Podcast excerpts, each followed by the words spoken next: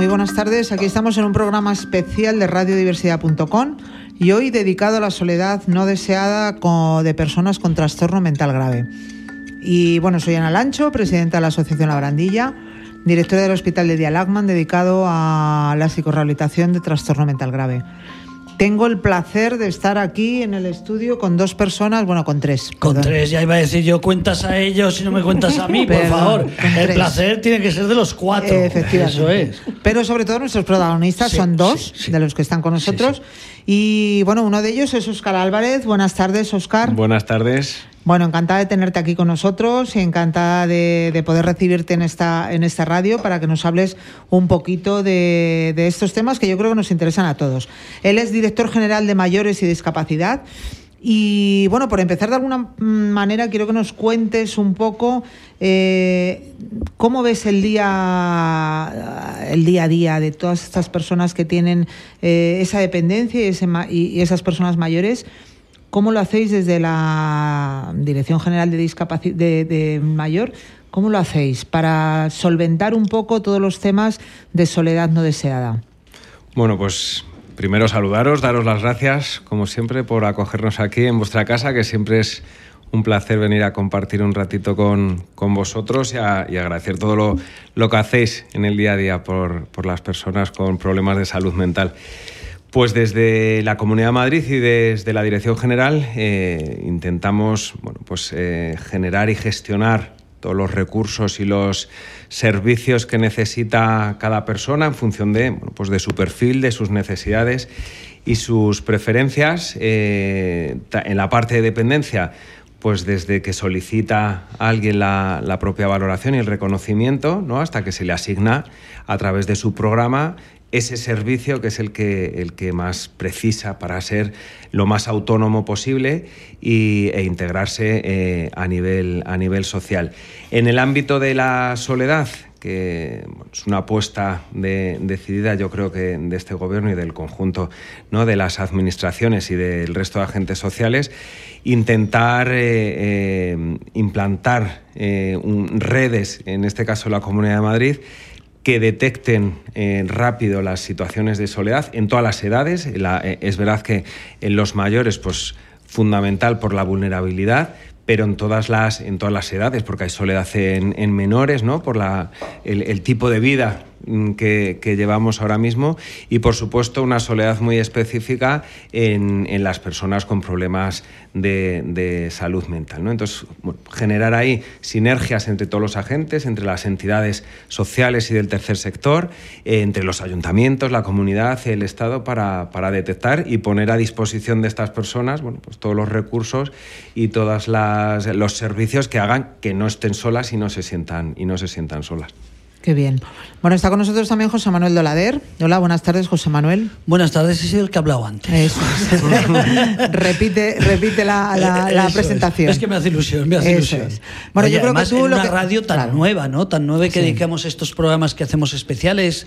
Eh, el martes que viene vamos a dedicar otro al tema del suicidio. A la otra semana también vamos a dedicar otro. Bueno, y este sábado, el de la depresión. No olvidemos que el sábado día 13 de enero es el Día Mundial de la Lucha contra la Depresión. Radiodiversidad.com, a las 12 de la mañana hacemos un programa, les ruego que se conecten porque van a conocer lo que es el mundo de la depresión. A las 6 de la tarde hacemos otro programa que ya emitimos en su día de 3 horas y media y a las 11 de la noche. O sea, que sepan que esta es una radio, Radiodiversidad. Tenemos que decir que Radiodiversidad ha, bueno, ha nacido hace poco, un el poco día 3 de diciembre, el Día, Mundial de, las Personas con Discapacidad. Parte de la Asociación La Brandilla, obviamente, y lo que hemos querido es dar un paso más y empezar a emitir 24 horas. 24 Con lo cual, bueno, pues ahí tenemos a Tony, que es nuestro técnico y que es un poco el encargado de hacer ahí el puzzle, pero bueno, la verdad que muy contentos de poder estar en esta nueva, en esta nueva etapa. Y bueno, yo quiero que nos digas un poco, eh, que nos hables un poco de cifras y demás en la soledad no eh, deseada cifras, en eh, personas con trastorno mental. Presidenta, eso no estaba en el guion. pero Lo de las cifras se lo preguntamos al director general. tú te la sabes. Yo voy a hablar de lo que he venido a hablar. de mi libro. De mi libro, de mi libro. Bueno, yo lo que venía un poquito a explicar, las personas como el Hospital de Dialaman, que llevéis 28 años ayudando a personas con trastorno mental grave, yo soy familiar de una persona con trastorno mental grave, también de la Junta de, Tú Decides, que luego vamos a hablar con Gorri, también personas con trastorno mental grave. Y entonces un poquito es hablar, que los oyentes, muchos ya lo saben, pero si alguien de repente ha ido a radiodiversidad.com o luego esto se va a subir a YouTube y no se escucha, tenemos que hablar de que el 18% de la población con personas con trastorno mental grave trabaja. O sea, significa que el 92% no, perdón, el 82% no trabaja. ¿Qué significa? Pues nuestra invitada, que luego la vamos a presentar, tiene muchos amigos en el trabajo, el director general mientras que fue director general de la ANTA, mientras que fue director general de la discapacidad, ahora como director general de los mayores, tiene amigos. O sea, tiene secretarias, tiene compañeros, tiene jefes, porque todos tenemos siempre jefes. Siempre. Eso significa que tomas café, hablas, claro. Pues si ese 82% de la población no tiene esta posibilidad, significa que de entrada ya tienen un problema más de soledad que nosotros. Luego, unos se casan, otros no se casan. Entre las personas con trastorno mental grave solo se casa el 30% de la población. Que hay mucha gente que es soltera, como tú, Ana. Por ejemplo, no significa que ser soltera sea malo. Pero tú es una decisión, es una decisión que has tomado voluntaria. El, insisto, el, no ríais que estoy hablando de verdad. Entonces, el 70% de las personas con trastorno mental grave no se casan. ¿Eso qué significa? Luego coincide que se hacen mayores, no tienen hijos, a la hora de la soledad no deseada eh, de mayores. Luego, un poco es como referencia, ¿no? Que nos hagamos, eh, nos demos cuenta de qué, qué grupo de personas estamos hablando. Lo de la amistad. Todos salimos, unos salen de copas, otros no salen de copas, todos podemos beber un vinito, todos podemos tomar una cerveza. Normalmente la mayoría de las personas con un trastorno mental grave, por su propia medicación y por prescripción médica de su psiquiatra o de psicólogo, les recomienda, como que tiene un problema de hígado, que no beba alcohol.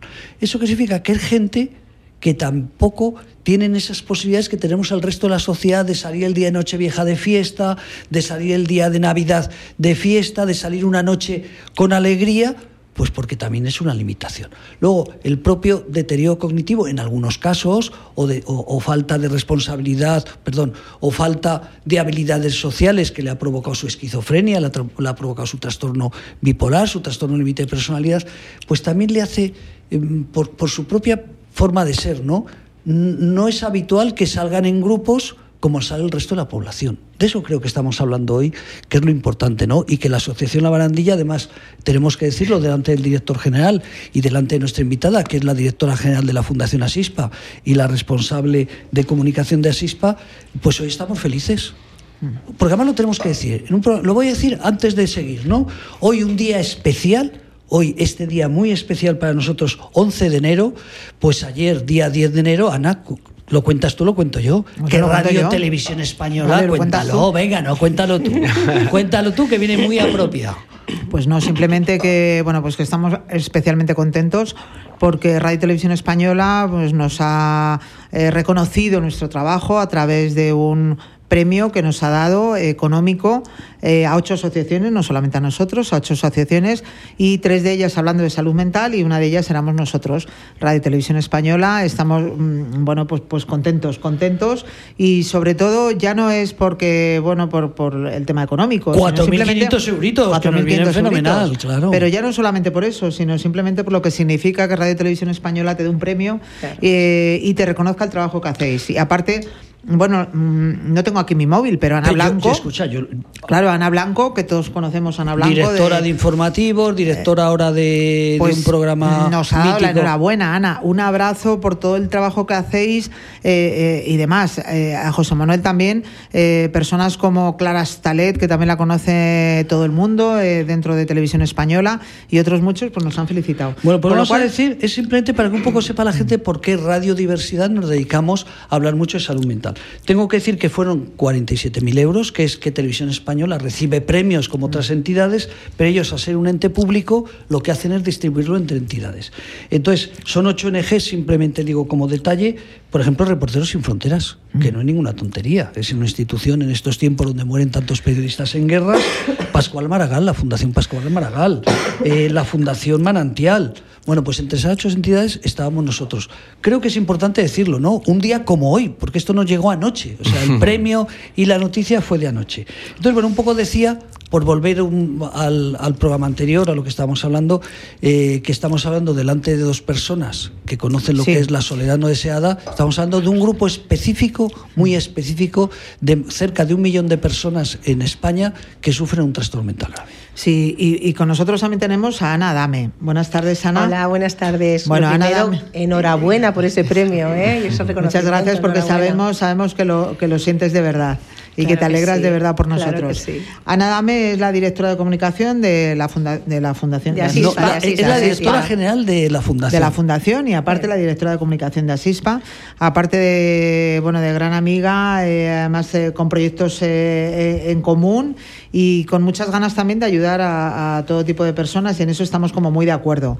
Pero mm, bueno, es verdad que cuando hablamos de la soledad no deseada, eh, vosotros en Asispa os, atendéis más a personas mayores, eh, nosotros es más trastorno mental, pero también entre las personas mayores hay muchas cosas por hacer dentro de la soledad no deseada, porque bueno, antes José Manuel comentaba, bueno, el que está casado, el que no está casado, pero hay muchas personas mayores que están casadas, que tienen hijos, que tienen nietos y que a pesar de ello se sienten solas.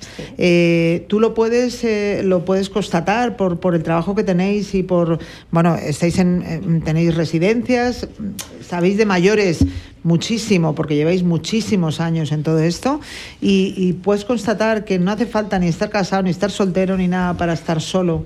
Claro que no. Bueno, Asispa ya, ya lo he comentado en otras ocasiones. Este año hacemos 44 años. ¿Qué, mayores que somos. 44 años trabajando eh, con personas, con personas. En este caso la mayoría han sido mayores, pero trabajamos con todo tipo de colectivos y sabemos del tema de la soledad desde el principio. Ahora se habla de soledad no deseada, es verdad que ahora están todos los medios de comunicación, pero la soledad ha estado siempre en las personas y llevamos trabajando desde hace, como he dicho antes, 44 años. Tenemos servicios de ayuda a domicilio, teleasistencia, centros de día, residencias.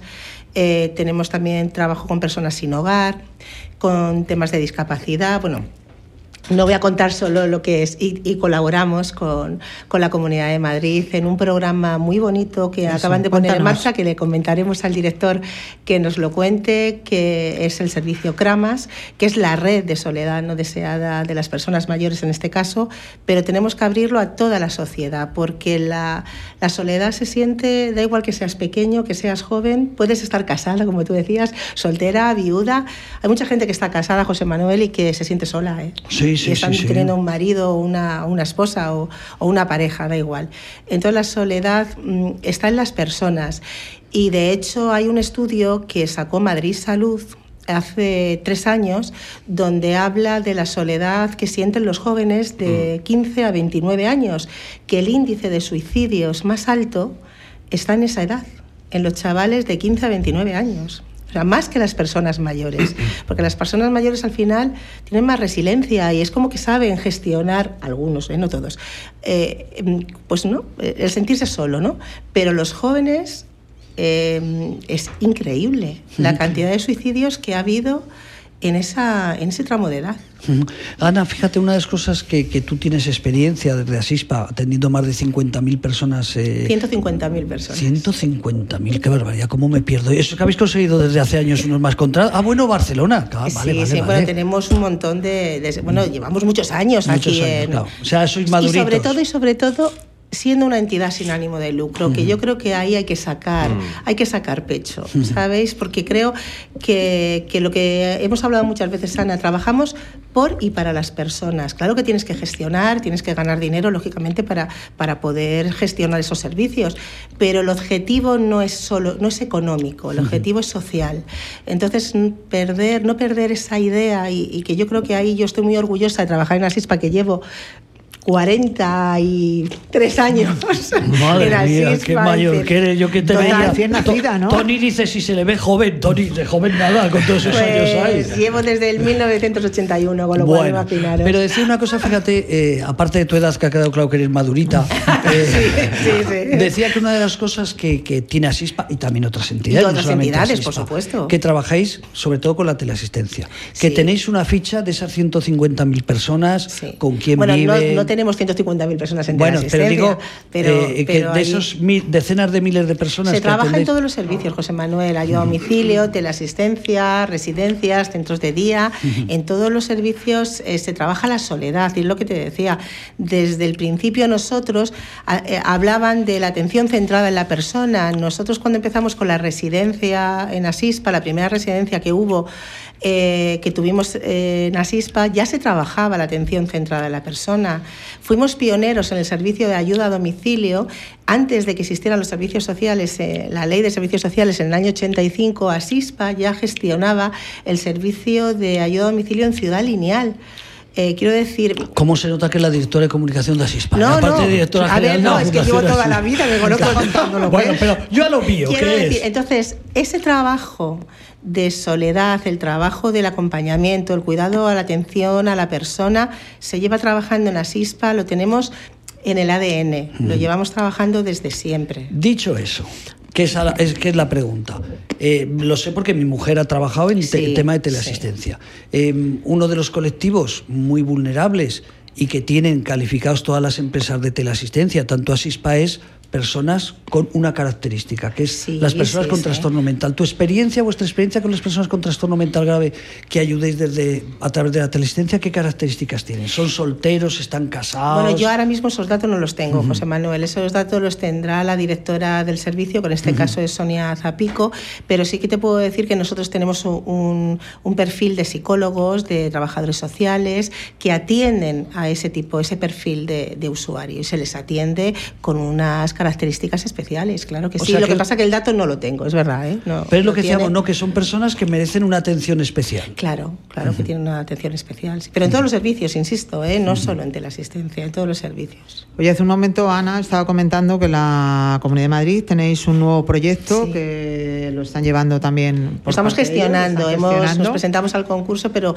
es un servicio, bueno, el quiero que lo, cuente, que lo cuente Oscar, es el, el, servicio de Crama, se llama exactamente, y, quería que nos contaran más o menos qué es lo que hace ese servicio y qué es sobre todo el objetivo que tiene ese servicio a un plazo medio corto. Pues al final es lo que, lo que comentábamos, ¿no? La, la, la soledad es un tema transversal a toda la sociedad y a, todo, a, todos los agentes de la sociedad, ¿no? No distingue ni en edades, ni en zonas, o sea, da igual que sea una zona rural, en el caso de Madrid, o en el centro de Argüelles, ¿no? No, no, no distingue nada. Entonces, es fundamental el generar esas sinergias y esas relaciones. Entonces, se constituyó una red después de varios años de, de estudio, de simposium, con mucha participación de, de diferentes entidades y de ayuntamientos. Se ha constituido una red. El objetivo es generar eso, una, una red que llegue a detectar precozmente las situaciones de, soledad, en este caso en los, los, mayores, generar estrategias para abordarla, ¿no? con recursos, con cualquier alternativa y cualquier actividad que, que atienda a esa persona que sí que se siente sola y se ha, y se ha detectado y generar de alguna manera ese mapa de recursos y para eso se ha constituido el, el, CRAMAS, ¿no? Como coordinador, como el servicio que va a coordinar eh, en un futuro, bueno, pues todas esas adhesiones que está habiendo de ayuntamientos, de, entidades del tercer sector, también de empresa, por supuesto, siempre dedicadas al bienestar como objetivo de los, de los mayores, ¿no? Entonces, en estas fases iniciales lo que se está trabajando fundamentalmente es en ese diagnóstico y en la elaboración un poco de todo lo que es la estandarización inicial de la, de la documentación y de las bases, lo que está asentando, porque ya, como decía, como decía Ana, eh, se lleva muchos años trabajando en soledad. Así que es que actualmente el ritmo social que llevamos, ¿no? el tipo de familia en muchos casos, ¿no? Eh, las condiciones ¿no? de, eh, laborales, de las horas, bueno, pues está condicionando muchos aspectos en la sociedad y está promoviendo que haya todavía más soledad en muchos, en muchos ámbitos. ¿no? Entonces, de alguna manera, lo que pretendíamos es sumar la comunidad en este caso actuando de alguna manera como facilitador y coexionador, ¿no? Pues entre ayuntamientos que al final son los que detectan inmediatamente, ¿no? Pues a una señora sola que vive en una casita en un pueblo o en, o en un pisito, ¿no? Y, poner los medios para decir, bueno, pues en el distrito al lado hay tal actividad que podría ir bien o a través de los medios que estáis eh, eh, hablando, por ejemplo, de la teleasistencia, que vamos a lanzar ahora un proyecto en la Comunidad de Madrid. Después, si nos da tiempo, hablamos un poquito, pero yo creo que sí que va a ser muy potente en este, en este ámbito de lucha contra, de lucha contra la soledad. Y entonces, bueno, generar esa, ese, ese mecanismo de ayuda entre todos los agentes que podemos participar, insistiendo que la soledad es cosa de todos y que afecta a todos. ¿no? Entonces, yo creo que todos tenemos que estar implicados en intentar solucionarla y ponerle eh, bueno, pues esa ayuda a la gente que lo, que lo necesita. ¿Y cómo hacéis para que llegue a esas personas? Es decir, yo estoy ahora yendo a esta radio, soy una persona de 70 años que estoy viviendo, en, no sé, en Colmenar Viejo y de repente te estoy oyendo. ¿Qué puedo hacer yo para decir, oye, yo me siento sola, eh, ¿dónde puedo acudir? Para mm, pertenecer a ese grupo, para que alguien me atienda dentro de esta soledad. ¿Tenéis alguna, algún mecanismo que, que, vaya directamente lo que es el usuario a, vuestra organización o eso como... Sí, lo que, es, lo que es el servicio dispone o sea, de mecanismos de entrada, de un teléfono y de la página web de la, propia, de la propia Comunidad de Madrid, pero después el acceso, de alguna manera, somos intercomunicadores, ¿no? Entonces, si fuera una persona de Colmenar, pues a través de los servicios municipales o de cualquier entidad de las que están adheridas y que trabajen en Colmenar Viejo, pues si hay un centro de Asispa o un trabajador social municipal o a través del centro de salud porque se están adhiriendo también desde el ámbito de, sanidad. ¿no? Por eso decía que como es un tema y un problema que, nos desborda y nos, eh, nos encarga a todos el que nos dediquemos a, abordarlo, ¿no? Eh, bueno, pues las, las vías de entrada va a ser a través de cualquier profesional eh, de cualquiera de esos ámbitos, ¿no? sí que eh, eh, enfatizo la función de los ayuntamientos, ¿no? porque sí que a nivel de la administración son los que están ahí en, contacto directo con el ciudadano, pero decía Ana, o sea, a través de, por ejemplo, un auxiliar de ayuda a domicilio, que todos los días están visitando miles de casas en, en Madrid y mucha gente que sí que tiene una red familiar, pero mucha otra que, no, tiene, que no mm. tiene prácticamente a nadie. A lo mejor una red, bueno, pues sí de vecinos y, demás, pero también a través de un centro de mayores o en Madrid Salud que comentaba antes, ¿no? El Ayuntamiento de Madrid se adhirió a finales del año pasado. Entonces, se trata de eso, de generar un tejido que sí que facilite que entre todos detectemos y que la persona simplemente tenga que descolgar el teléfono cuando lo demande o que a través de alguno de los profesionales en alguno de estos servicios eh, bueno, se ponga en contacto y se le oferte esas posibilidades ¿no? bueno, de alternativa porque a cada uno nos gustan unas cosas ¿no? y dice, pues que luchar contra la soledad puede eh, a través de voluntariado pues ser bajar a tomarte un café todos los miércoles con alguien o programar actividades o, terapias mucho más eh, profesionalizadas en algunos casos, ¿no? Sobre todo, como estábamos hablando y nos ocupa hoy, ¿no? Una soledad muy específica en el ámbito del, de los trastornos de, enfermedad mental crónica, ¿no? Que sí que es más, más, más complejo si cabe por todo lo que decía antes también José Manuel de cómo lo que caracteriza en muchos casos eh, eh, a, situaciones que se complejizan todavía más, ¿no? De dificultad para inserción en el ámbito laboral o para generar interrelaciones. Eh, bueno, pues también hay que poner ahí sobre, sobre el sobre la mesa pues recursos que luchen contra eso y faciliten la inclusión eh, efectiva de, las personas en la sociedad, que es la forma lógica de luchar contra la soledad. Y en todos estos proyectos que nos estáis hablando, de CRAMAS o de todo esto, eh, también es verdad, o sea, por lo que estoy entendiendo, una persona con trastorno mental grave, aunque no sea mayor, que tenga 35 años, también puede ser parte de esta red. Bueno, el, grama sí que es verdad que está, está destinado, porque parte de la Dirección General de Atención al Mayor y Dependencia está dirigido fundamentalmente a personas mayores, ¿no? A, personas mayores, bueno, y, de hecho las organizaciones que se están adhiriendo llevan ese objetivo y ese nexo común, ¿no? Que se dedican a, trabajar por el bienestar de, los, de los mayores. Pero con independencia, la estrategia que se está llevando a cabo en la, en la Comunidad de Madrid atiende a todos los tipos de soledad en todas las edades, ¿no? Desde, como decíamos antes, desde el pequeño, que ahora muchas veces están solo, aunque estén en casa, porque el padre o la madre trabajan o no están. Bueno, pues esas dificultades a cualquier persona en cualquier, en cualquier edad, ¿no? Entonces, en personas que presenten algún tipo de problema de salud mental eh, crónico de, de, estas, mm, de los que nos ocupan hoy, pues lógicamente tienen otras vías también más específicas y todos esos recursos para, para, para luchar también contra esas situaciones de, soledad. Pero el CRAMAS sí que está dirigido fundamentalmente a, personas mayores. Pero te estaba leyendo aquí un documento de la Comunidad de Madrid, un documento oficial Decía, en la Comunidad de Madrid más de 276.000 personas mayores viven solas en su domicilio, mm. lo que significa un 25% de la población. Sí. Que las personas con trastorno mental grave, pues como las personas con síndrome Down, hace 40 años morían con 60 años, con 50 años. Ahora, afortunadamente, la nueva medicación, todos los tratamientos psicorrehabilitadores viven más que antes, ¿no? Pero fíjate, de esquizofrenia es el 1% de la población. Luego, de esas 276.000, significa que 2.700 personas viven solas con esquizofrenia. Si hablamos del trastorno bipolar, que es un poquito más, aproximadamente 3.000 personas con trastorno bipolar viven solas en la Comunidad de Madrid.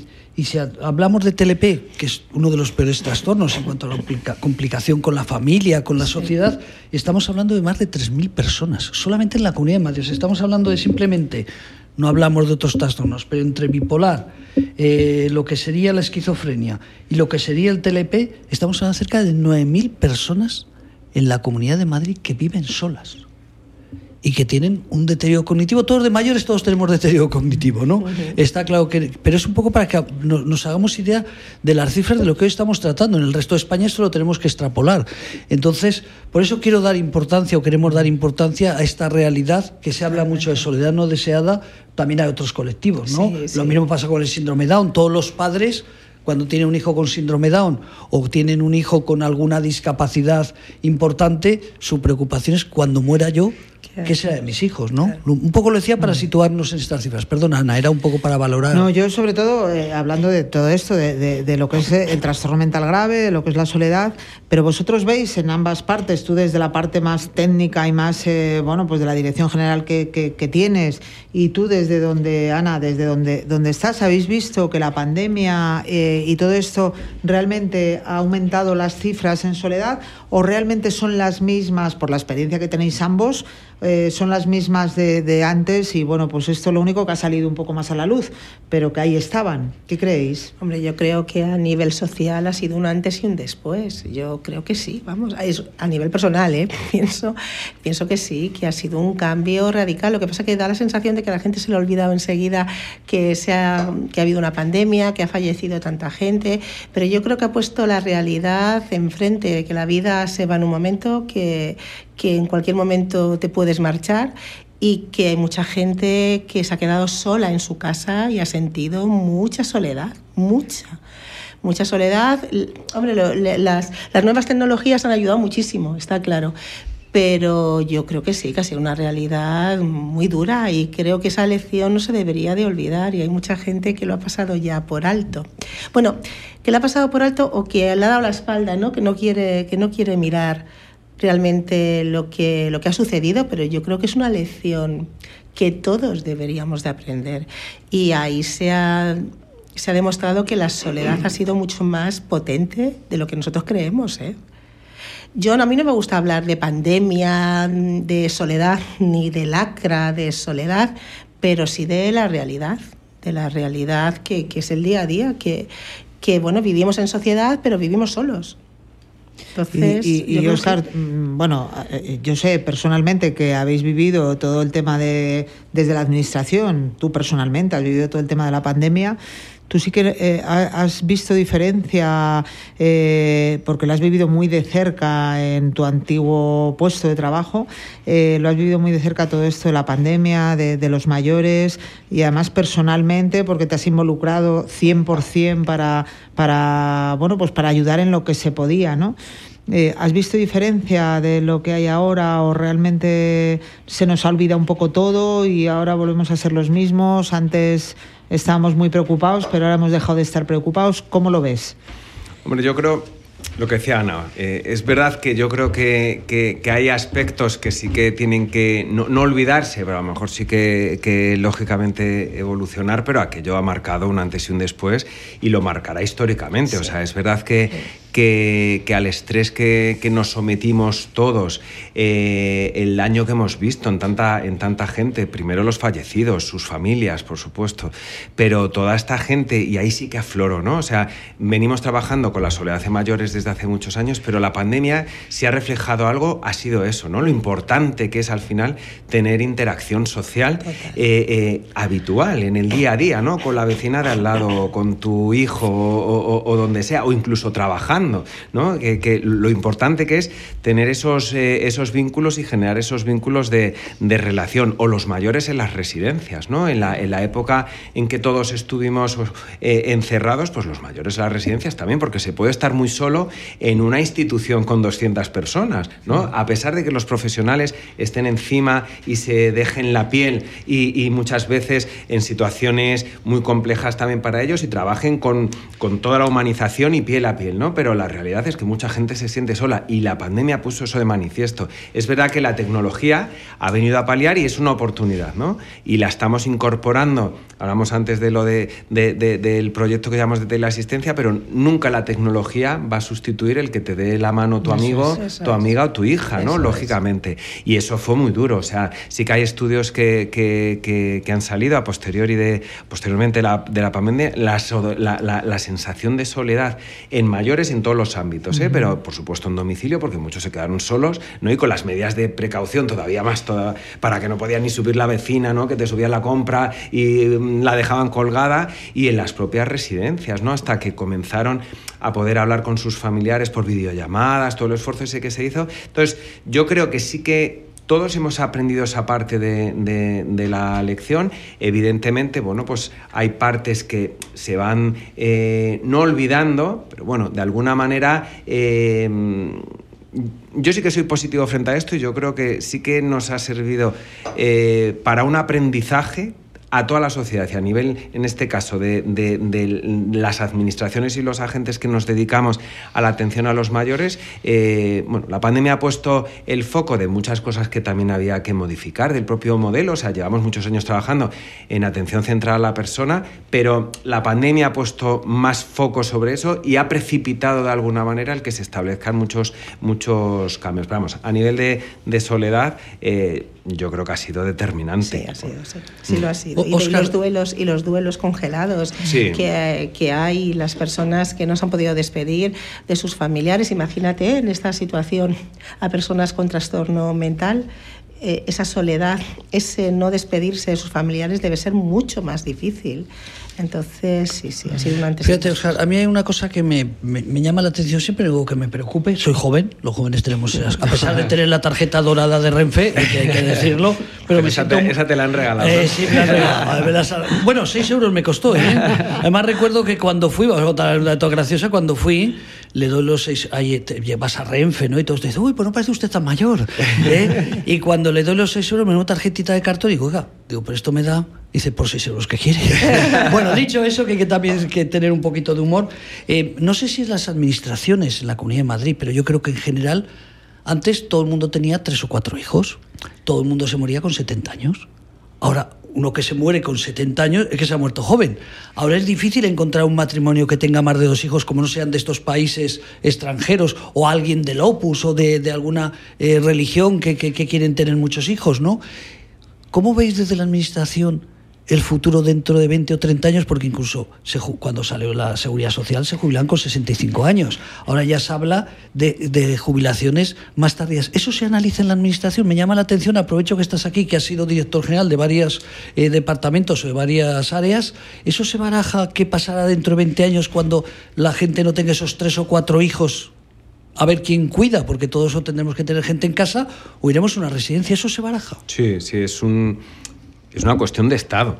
O sea, ah. la realidad es que el, envejecimiento de la población y las proyecciones demográficas, por supuesto, lo dices, todas las, todas las, todas las administraciones en la comunidad se llevan años trabajando, trabajando en eso de ahí las políticas de promoción de, la natalidad ¿no? y del impulso a la natalidad y ayudas a la natalidad, porque bueno, pues, eh, esta congelación que dices demográfica y es, es una realidad, o sea, al final las sociedades tienen que ir reemplazándose, tiene que haber, eh, generarse ¿no? pues, pues nuevos individuos que vayan a cuidarnos a los que vamos a ser mayores dentro de unos, dentro de unos, de unos años y, las cifras están ahí, las proyecciones se van cumpliendo, todas las proyecciones de, del INE y de las diversas sociedades y organismos especializados y se está comenzando a, ver, ¿no? Tanto el incremento de personas mayores de, de, 65 años frente al resto de la población como el incremento de los mayores de los mayores, ¿no? del envejecimiento del envejecimiento,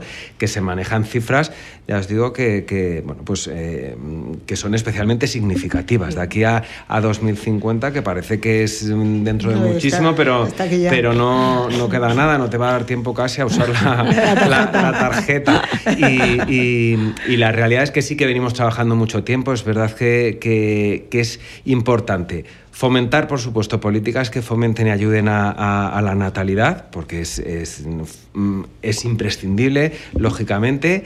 Eh, incorporar al ámbito del cuidado a, todos los profesionales y a todas las personas eh, que se pueda, y para eso trabajar en muchos aspectos, pero hacerlo eh, atractivo es un ámbito muy vocacional, pero hacerlo atractivo porque em, se necesita, es un trabajo muy intensivo, ¿no? Tanto en los servicios de ayuda a domicilio como en las residencias, o lo vemos en la propia sanidad, ¿no? Lógicamente, y generar esos recursos. Simplemente para que, para que conozcáis el dato. Eh, nosotros a nivel de, de dependencia en la Comunidad de Madrid, Hemos concluido a 31 de diciembre aproximadamente con 177.000 personas en situación de, dependencia que ya tienen alguna prestación del, del catálogo. ¿no?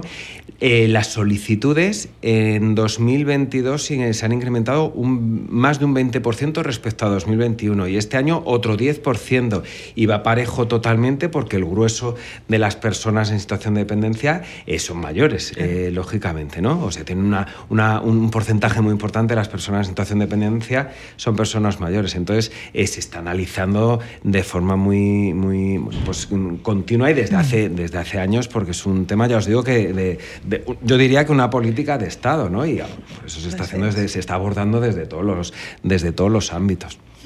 Hablas de, hablas de la dependencia eh, mm, y qué previsiones tenéis para la salud mental para las personas con trastorno mental que también necesitan de una dependencia y que también entran, pueden entrar dentro de todo este ámbito de personas eh, o de este colectivo que es también muy vulnerable. Eh, que, tenéis, eh, hay políticas, hay estrategias para atender a este tipo de personas, para hay algo para, para ellos específico para las personas, porque mm, bueno y seguro que, Ana también lo puede decir a través de la gente que, que, que ellos que ellos atienden. Bueno, pues no es lo mismo atender a una persona mayor que tiene una que, bueno que está solo y tal, y que, vamos, que no es lo mismo que atender a una persona que aparte de estar sola, pero es que aparte tiene un trastorno mental, necesita otro cuidado, necesita otra atención. ¿Está dentro de vuestras políticas? Sí, yo creo que también son políticas, como decía, muy transversales, que no ocupan solo a una, a una consejería o a una, o a una dirección. Yo creo que la apuesta por la salud mental desde la Consejería de Sanidad eh, ha sido muy importante, ¿no? Pues el año pasado con toda la incorporación ya de psicólogos también y fomentar esa parte preventiva y de promoción de la salud, que es, imprescindible. Hay muchísima gente, al final el grueso, ¿no? aunque a pesar del trastorno mental, está viviendo en sus domicilios, en sus redes, ¿no?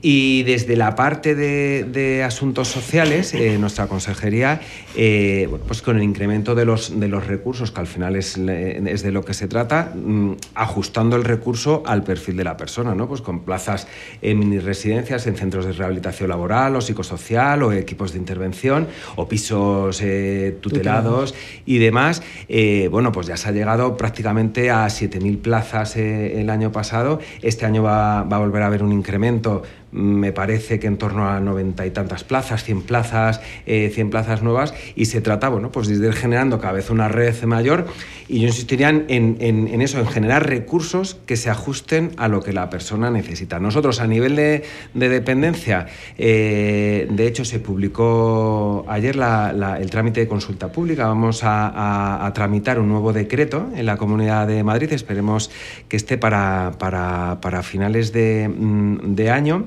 y sí que animo a que todas las personas que lo oigan participen haciendo observaciones y, proponiendo, ¿no? Entonces sí que hay figuras específicas dentro del catálogo de servicios muy enfocadas, eh, bueno, cualquier persona en situación de dependencia lo origine lo que lo origine, un problema de salud mental o un problema físico, funcional, un deterioro cognitivo o, lo que sea, ¿no? Y ahí eh, la figura del asistente personal, por ejemplo, para fomentar la inclusión y la participación social de, de la persona o o, todos los servicios que vamos a focalizar mucho de promoción de la autonomía y de prevención de la dependencia, ¿no? porque lo fundamental es efectivamente parar y generar ahí ¿no? Eh, servicios y actividades que hagan que, no progrese una situación de, dependencia para que la persona sea lo más autónoma posible y viva donde quiera vivir, pero fundamentalmente casi todos queremos vivir ¿no? en un entorno, nuestro entorno comunitario habitual, con toda la red de, colaboración que se, que, se, que se tenga, ¿no? Voy a hacer unas cosas positivas. Fíjate, mientras que estabais hablando, porque tenemos que ser positivos, ¿no? para eso tenemos la ya tenemos la televisión, mira los telediarios si te quieres cabrear, ¿no? Con el uno y con el otro. Eh, yo estaba recordando situaciones que también es bueno, ¿no? este programa es para toda España y para otros sitios de habla hispana. Eh, pero estaba comparando Estados Unidos y Portugal, son dos países totalmente diferentes. Y en ambos casos admiran a España. Hombre, un americano con dinero pues no tiene ningún problema, pero hablo de una familia normal. Un americano cuando viene a España se sorprende de que haya ciegos por la calle andando, de que haya personas mayores que vayan a, las cafeterías, que haya personas mayores que vayan por las calles con su bastoncito, con su andador. ¿Eh? ¿Por qué se sorprenden? Porque ahí solo puede hacer las personas con dinero. No existe esta red que tenemos de centros de día, que tenemos de teleasistencia. Pero si te vas a Portugal, que es un país vecino y que son amigos, y en Portugal, de no ser la gente de dinero, por ejemplo, Asispa te diría, ¿tenéis buena labor de residencia en Portugal? No, porque son muy pobres. Entonces, solo viven en residencia las personas que han ido a trabajar a Francia, las personas que han ido a trabajar a España, que tienen unas buenas pensiones. Los portugueses, por cierto, a través de una plataforma de, de, de estobedadismo de Asispa. Eh, mira, ha sido sin querer, ¿eh? ha sido sin querer, esto no es publicidad de Asispa, lo estoy diciendo totalmente en serio, que me estaba acordando de las cosas que A través de la campaña de estobedadismo que pusimos, se han adherido en eh, Portugal y más países. Y recuerdo que en los WhatsApp que tenemos la gente componentes de... Argentina también. Exactamente. Mm. Pues nos dicen que en Portugal que es que sienten admiración por España. Mm. Es que esto de los centros de día, es que aquí cualquier persona mayor se va a pasar el día gratuitamente a un centro de día que por 5 o por 7 euros encima comen fenomenal, eso en Portugal no existe. Lo digo un poco como planteamiento, ¿no? Que a veces la es bueno de atención que hay, en este caso en Madrid, hay que decirlo, es, es excelente. O sea, fíjate, no tiene que ver nada con el programa. Bueno, lo dirá el director mejor que yo. Bueno, pero él va a decir, ¿qué, va a decir? Si la comunidad va a decir que, está bien. Va a decir lo que es verdad, pero, pero es verdad. yo creo que a ese nivel eh, por supuesto que queda mucho por hacer. Queda todo, claro, y, mucho. y precisamente esa proyección de envejecimiento hace que los, recursos haya que generarlos, bueno, pues eh, eh, a, ese, a esa rapidez, ¿no? Para que dé respuesta a, la demanda que, se nos, que se nos avecina. Pero yo creo que ahí como ciudadanos, lógicamente, tenemos que estar muy satisfechos del sistema de bienestar que nos hemos dado entre todos, lógicamente, ¿no? Con todas las administraciones, bueno, en este caso en, la Comunidad de Madrid, que es donde estamos, donde estamos haciendo, emitiendo el, el, programa, ¿no? Pero lo que comentabas, hay muchos países y países incluso, bueno, pues de un nivel y con un PIB muy alto, ¿no? Que su sistema es mucho más pobre o mucho menos protector para con las personas que no tengan una cierta capacidad económica, que no es el caso, que no es el caso de, de nuestro sistema. Lógicamente, este decreto que os digo, y esto pasa en toda España, lógicamente, el orden de prelación para cualquiera de los recursos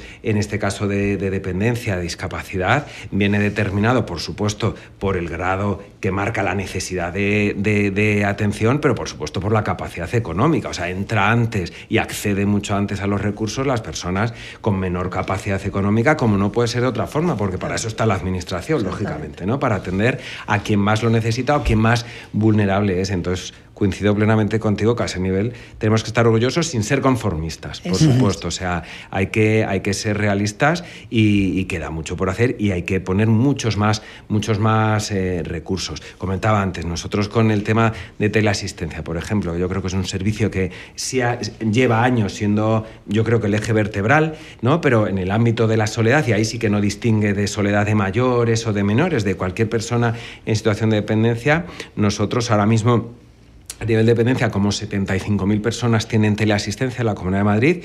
Eh, se está licitando ahora el nuevo contrato, teleasistencia avanzada.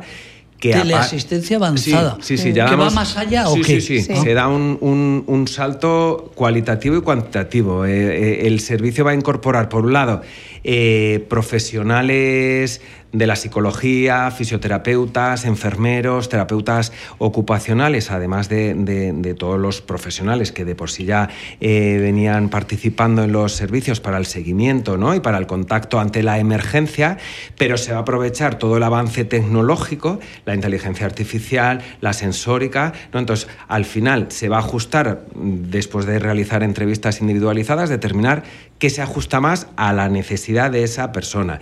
Se van a colocar sensores de movimiento, de detección de caídas, de humos, de si abres la nevera para detectar si alguien vive solo y su, y, su comportamiento normal es acudir tres veces a la nevera. Si 10 días no abre la nevera, date por jodido que algo pasa. que algo pasa, efectivamente.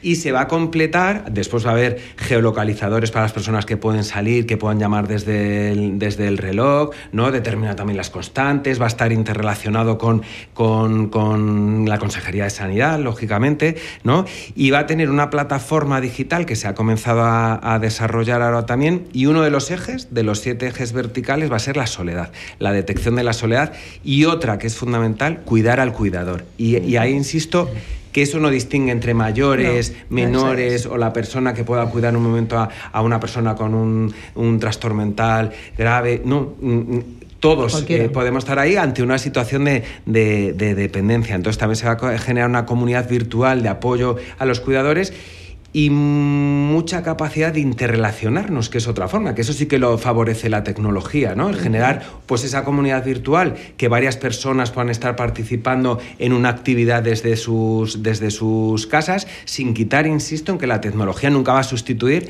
la piel con piel ni al profesional, evidentemente, ¿no? Pero sí que muchos de estos profesionales van a poder hacer esa intervención, ¿no? Pues ellos desde la consulta o desde donde estén, ¿no? A las casas de, de las personas, se está licitando ahora también todo lo que va a ser la parte inicial de píldoras formativas, cursos de promoción de la, de la salud y, también de envejecimiento activo. Entonces, por eso os digo que yo creo que aquí sí que se va a aprovechar mucho el salto de la, de la que nos ofrece la, la, tecnología y con la pretensión de llegar, ahí sí universalizarla y llegar a todas las personas en situación de dependencia que no estén en una institución, porque ahí sí que la ley determina que no estás en una residencia porque ya no necesitarías este, este servicio. Eh, para terminar ya esta primera parte, porque tenemos que terminar, que luego tenemos dos invitados, eh, tú en el caso tuyo, Ana, claro, tienes aquí al director general, pues vas a hablar bien, ya lo sé, ya lo no, sé, no, no, vas por supuesto, pero es que tenemos que hablar bien, porque no, es no, no, lo he comentado antes. No, pero te decía... Todo es mejorable, pero es verdad que aquí... Que, eh, que habéis tenido en Almería, en Guadalajara, ahora en Barcelona... Eh, ¿Qué tal es la comunidad de Madrid respecto a otras comunidades? O en general... que te he comentado, yo creo, vamos, eh, los, los, recursos que tiene la comunidad de Madrid, eh, hay que hacer mucho más, por supuesto, como ha dicho el director, pero me parece que estamos en un nivel muy óptimo. Entonces, todo es mejorable, por supuesto, y hay que buscar más recursos, hay que hacer muchas más cosas, pero creo que... O sea, que los mayores se tendrían que venir a jubilar a Madrid, aunque es muy cara la vivienda, claro, que vengan a otro sitio porque la vivienda está carísima. Pero creo que es una suerte. A ver, eh, entiendo que en otras comunidades también lo hay, claro que sí, en todas las comunidades lo tienen. Pero, hay un dato hay un dato, vosotros de la Fundación, que trabajáis mucho en la prevención del suicidio, nosotros la Asociación La Barandilla, que hemos sido un pionero en España en el, teléfono contra el suicidio, en trabajar contra el tema del suicidio, hay un dato real, que la Comunidad de Madrid es la... Sí que durante todos los años es la única que sube, ¿eh? o sea, cada uno lo suyo. O sea, la Comunidad de Madrid es la única comunidad que durante muchos años aumentan los suicidios. Pero sí que es cierto que es la comunidad donde menos suicidios hay comparados con otras. ¿Qué es lo que ocurre? Y no sé si es esto, por eso te quería preguntar ahora, ¿no? Claro, en Madrid tienes un problema y el SAMUR o el SAMUR, o cómo se llaman los de la comunidad, está el SAMUR en Madrid, el SUMA. el SUMA en la comunidad, en 20 minutos te atienden. Tienes un problema, vivimos en pisos, la mayoría donde tienes 20 vecinos. Claro, tú te vas a Galicia, te vas a Asturias porque aumentan más los suicidios, porque ahí la gente está muy aislada, ¿no? Entonces lo decía que, que realmente en Madrid esos datos son positivos, ¿no? Ser la comunidad donde menos suicidios hay, por algo será. Eso significa que la gente aguanta más. Ahora que hablas de los suicidios, es verdad que una parte de los suicidios también es por la soledad no deseada. Sí, claro, sí, sí. Hay mucha gente, nosotros a través del teléfono, lo hemos eh, en tantísimas llamadas que hemos tenido y tal, pues mucha gente nos decía, es que estoy solo, no tengo aquí nada que hacer, pues me quiero ir al otro mundo porque realmente eh, me encuentro solo, no tengo nada. Entonces, muchas de las personas que han tenido. Pues Ana, que se nos va el tiempo, perdóname, presidenta, se nos va el tiempo. Casi un placer tener aquí todo un pedazo de director general o una pedazo de directora general. Pero, pero os vais a ir. Hasta aquí hemos eh, llegado. Porque tenemos luego gente ya esperando. Que pues ha sido un placer, ha sido un placer tener a estos dos eh, representantes tan importantes como es Oscar Álvarez, director general del Mayor y de la Dependencia, y Ana Dame, eh, directora de comunicación de Asispa. Ah, bueno, a ti no te digo nada. Luego al salir que pongan un plato. ¿eh? Hemos puesto un platito por si os hemos tratado bien. Pues, sí, por supuesto que sí. Muchísimas gracias. Bueno, que yo creo que gracias a la labor que hacéis también se puede un poco, pues bueno, pues paliar esta soledad no deseada y que entre todos yo creo que la unión de todas las mm. Mm, personas podemos intentar ayudar a estas otras que se encuentran tan solos y que realmente nosotros quizá no lo sabemos porque no lo estamos, pero es un tema duro y tenemos que ayudar. Bueno, eso, eso es fundamental. No se vaya, vamos a poner un poco de música, lo que quiera Tony ahí sobre algo de soledad. Sí, algo y después vamos a hablar con una joven que lleva 33 años atendiendo a personas con trastorno mental grave. Fíjate. A ver qué nos cuente esa jovencita. Don Oscar. Un honor. Un placer, como, siempre. Doña Ana. Muchísimas gracias. Un placer tenerte aquí. Os despedimos con una música que no sé si es buena o es mala, pero la que Seguro que es buena. que parece está. No se vayan, que volvemos en dos minutos.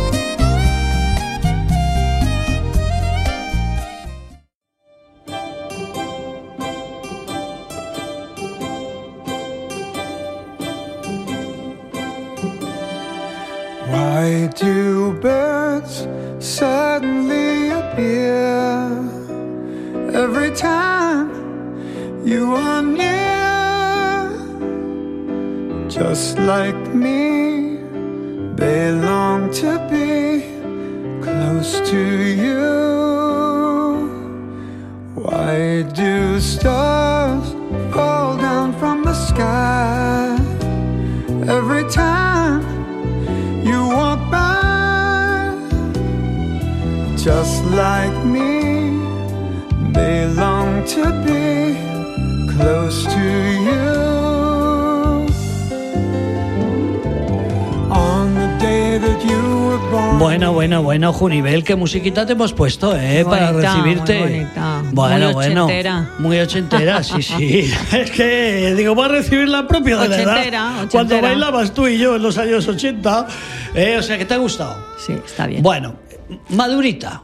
Estabas Ya fuera. está, total. Estabas fuera. Pero he dicho, mm, se ha ido el director general, se ha ido la directora general, se ha ido nuestra presidenta. He dicho, vamos a ir a una persona que lleva 33 años atendiendo a personas con trastorno mental grave. Luego, ninguna niña es. ¿eh? No, no, ya no. Una niña madurita. Ani- Sí, te- tengo la niña interior. Tienes la niña decir. interior, Eso exactamente. Bueno, mm, eh, se han desviado aquí mucho a Ana Dame con muchas cosas filosóficas. El director general me ha dado pie, nos ha dado pie para hablar de los mayores. Pero vamos a hablar de trastorno mental grave.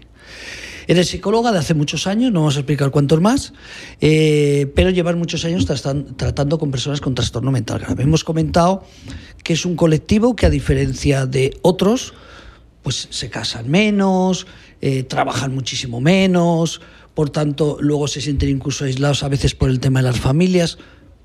Ha sido con nuestra experiencia de cada uno, pero tú que llevas años trabajando desde distintos hospitales y sobre todo desde hace 28 años desde el hospital de Dia Lagman, cuéntame, ¿cómo son estas personas? Porque nosotros mm, hemos estado hablando incluso del premio que acabamos de recibir ayer de Televisión Española para un proyecto que vamos a poner en marcha la Asociación La Barandilla en colaboración con el Hospital de Dia Lagman de soledad no deseada en personas con trastorno mental grave. ¿Cómo es este colectivo?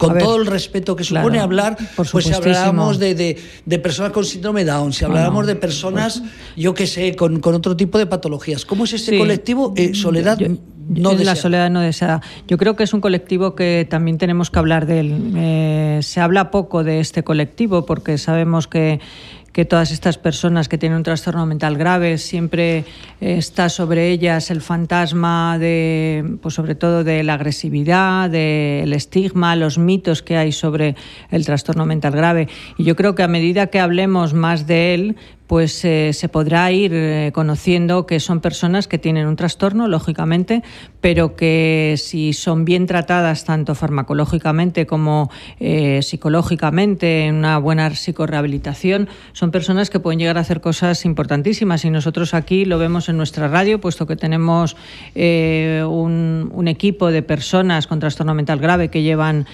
programas de radio, que están, hacen también obras de teatro.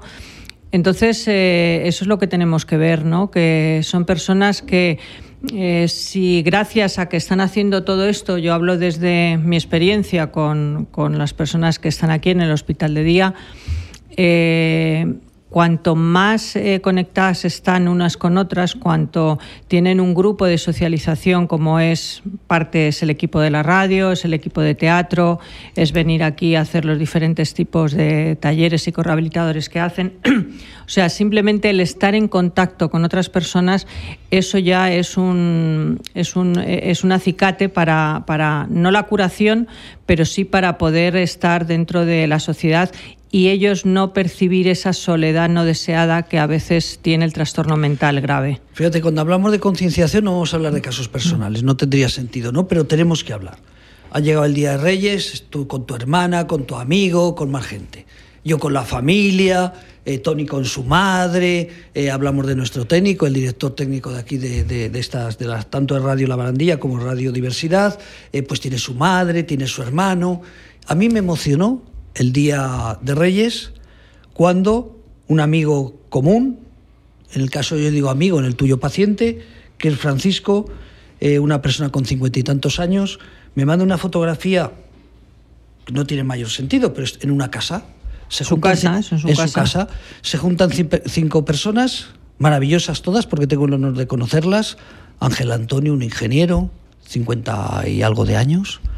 Eh, otra compañera, pareja, pareja de Francisco, mm. eh, Fernando, una persona de cincuenta y tantos largos, que ahora mm. sería coronel del ejército, estamos hablando de Marifé, cinco personas, y acabo de decir, Tony se ha juntado con su mm. madre, se ha juntado con su hermano, yo me junto con la familia, tú te has juntado con amigos. Ellos que se juntaron los cinco para pues, disfrutar. Eh, pero fíjate, los cinco solteros otra cosa es, hablaríamos de quieren ser solteros mm. o no se han podido. Eso no, mm. vamos a entrar. Pero cinco personas que gracias, no es por gracias al hospital de Diana, es, una coincidencia, pero gracias a las relaciones se han podido juntar. Mm. a celebrar los reyes. Si estas personas vivieran aisladas, pues a lo mejor un apoyo psicorehabilitador. Tienen sus familias, algunos de ellos tienen su familia, pero ya son familias mayores, eh, otros no tienen muchos hermanos.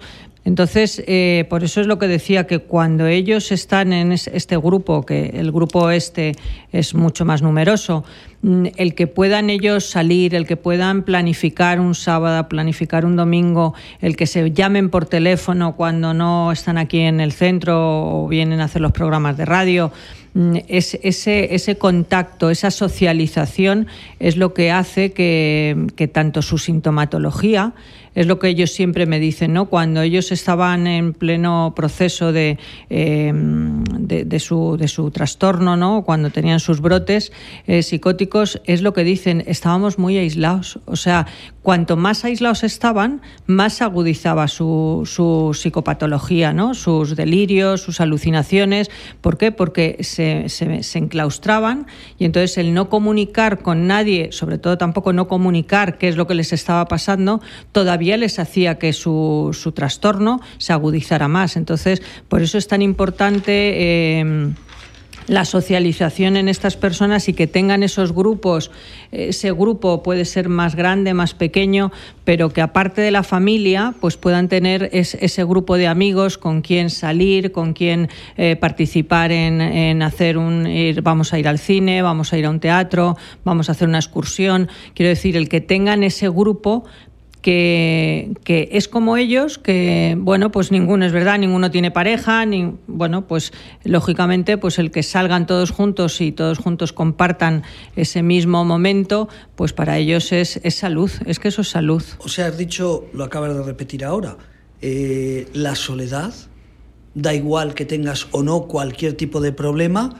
luego voy a contar un caso de una persona que no tiene trastorno mental grave y que la soledad le está deteriorando a pasos agigantados. Mm. Eh, o sea, la soledad puede provocar algún tipo de patología o el que ya tiene una patología se agudiza pero sí que hay estudios donde eh, donde se ve que una persona en soledad eh, sí que se agudiza por ejemplo síntomas de depresión síntomas de ansiedad eh, baja por ejemplo el sistema inmunitario baja mucho donde las personas pueden empezar a tener más tipo de cualquier enfermedad mm, inmunológica mm, sube la presión arterial por ejemplo. Quiero decir hay muchos desarreglos tanto funcionales como, como emocionales eh, y hay estudios que se, están haciendo por todo el mundo en esas personas que tienen esos estados de, soledad, ¿no? de esa soledad a veces no deseada.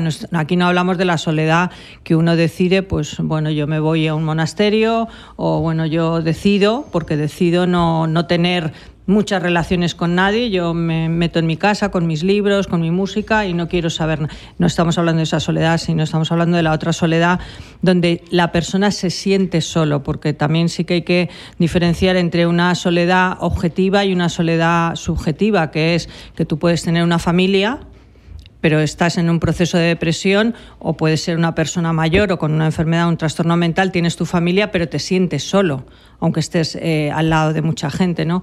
Es, esa soledad no deseada es la sensación de que yo no me puedo comunicar con el otro. El otro no me entiende, ¿no? O no me va a entender. Fíjate que estamos hablando de, trastorno mental grave o, o tratamos de desviarlo hacia ahí.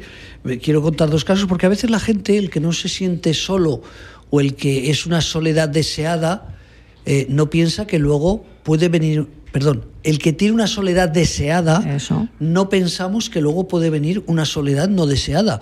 Y voy a dar el nombre de Luismi, una persona ciega. El otro día hicimos un programa magnífico, si van a 3W, en la barandilla.org, en el apartado de, miren a la derecha, abajo del todo, ¿no, Tony? Hemos puesto el programa que hicimos el otro día con la persona ciega que hablamos sobre el tema de... Bueno, pues lo cuento.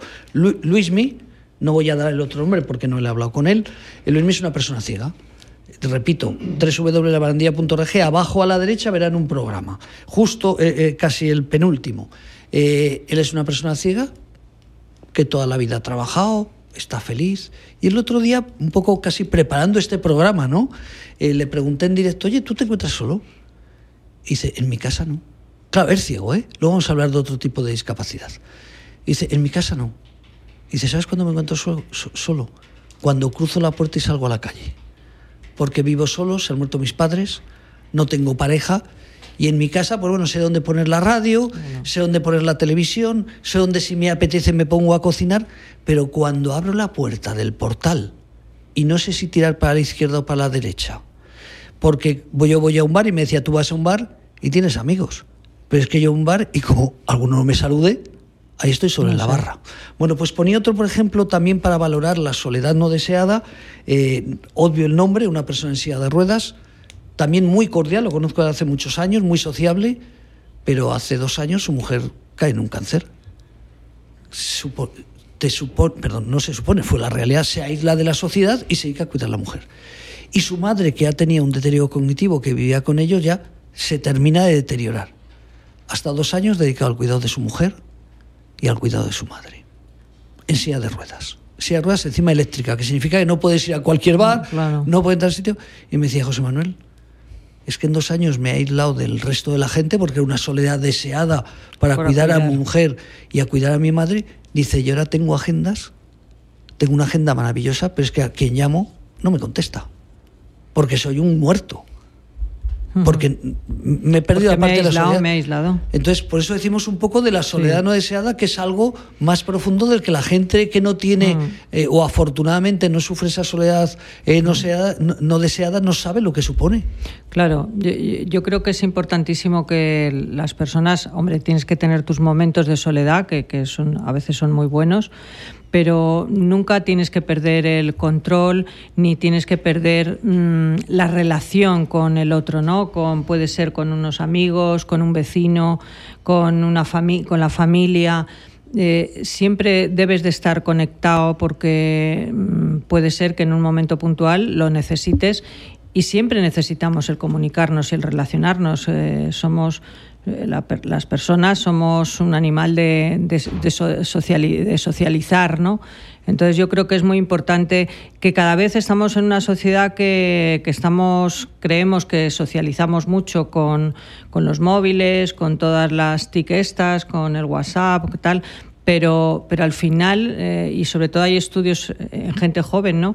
que son los que más utilizan este tipo de las redes sociales, que cada vez están más desconectados y están más solos. Entonces, eh, yo creo que es muy importante el que volvamos otra vez a reconectar, a socializar, a que haya momentos de encuentros y sobre todo en el trastorno mental grave que es una patología que de por sí eh, tiende al aislamiento, porque tiende al aislamiento, sobre todo cuando, cuando tienen las crisis, pues es no dejarles de lado, ¿no? Y, sobre todo el, el, que sigan en contacto con sus familias, que sigan en contacto con, eh, pues si están en una asociación, que no pierdan el estar en la asociación, que, que, sigan yendo a sus asociaciones o a los hospitales de día o a los CRPS. Quiero decir, el que también en esas comunidades los profesionales que estamos con ellos eh, hagamos que se hagan grupos para, para que salgan juntos, para que mm, participen en, cosas comunes, ¿no? para que puedan estar, eh, no se sientan solos y no se sientan aislados ¿no? de la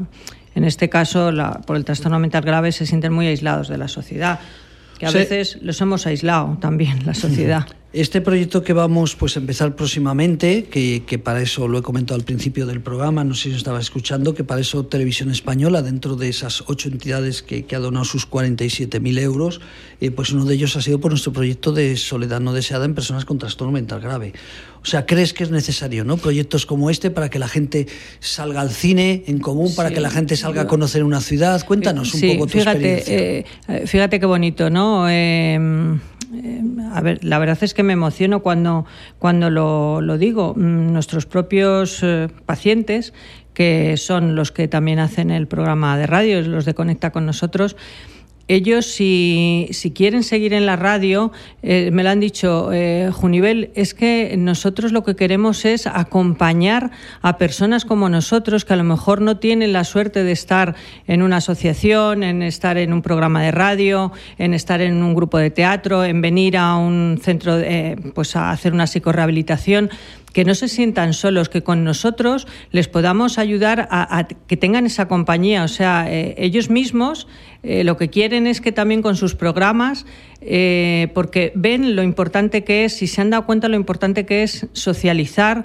el que no se aíslen en sus casas, en que tengan esos grupos para poder salir y comunicarse por teléfono, mm, bueno, pues salir a un cine, preparar una, ir a un museo, preparar a hacer una excursión de fin de semana ¿Sabes? Entonces, eh, pero ellos mismos son los que están diciendo, queremos que con nuestros programas les ayudemos a, a personas como nosotros que sepan que no están solos, que, que, bueno, que escuchándonos, pues también pueden hacer ellos también otras cosas, ¿no? Y que es... Fíjate, va a ser difícil que nuestro nuevo proyecto de soledad no deseada eh, con trastorno mental podamos hacer como hace el hospital de Día la Banca. Es un hospital privado, la gente viene y paga, eh, pero me estaba acordando de los viajes que hacéis a la playa, que también lo hacen muchas entidades, ¿eh? no, vamos a hablar de, la Fundación Manantial, a Maite a MAFE, las de Baleares, los de Canarias.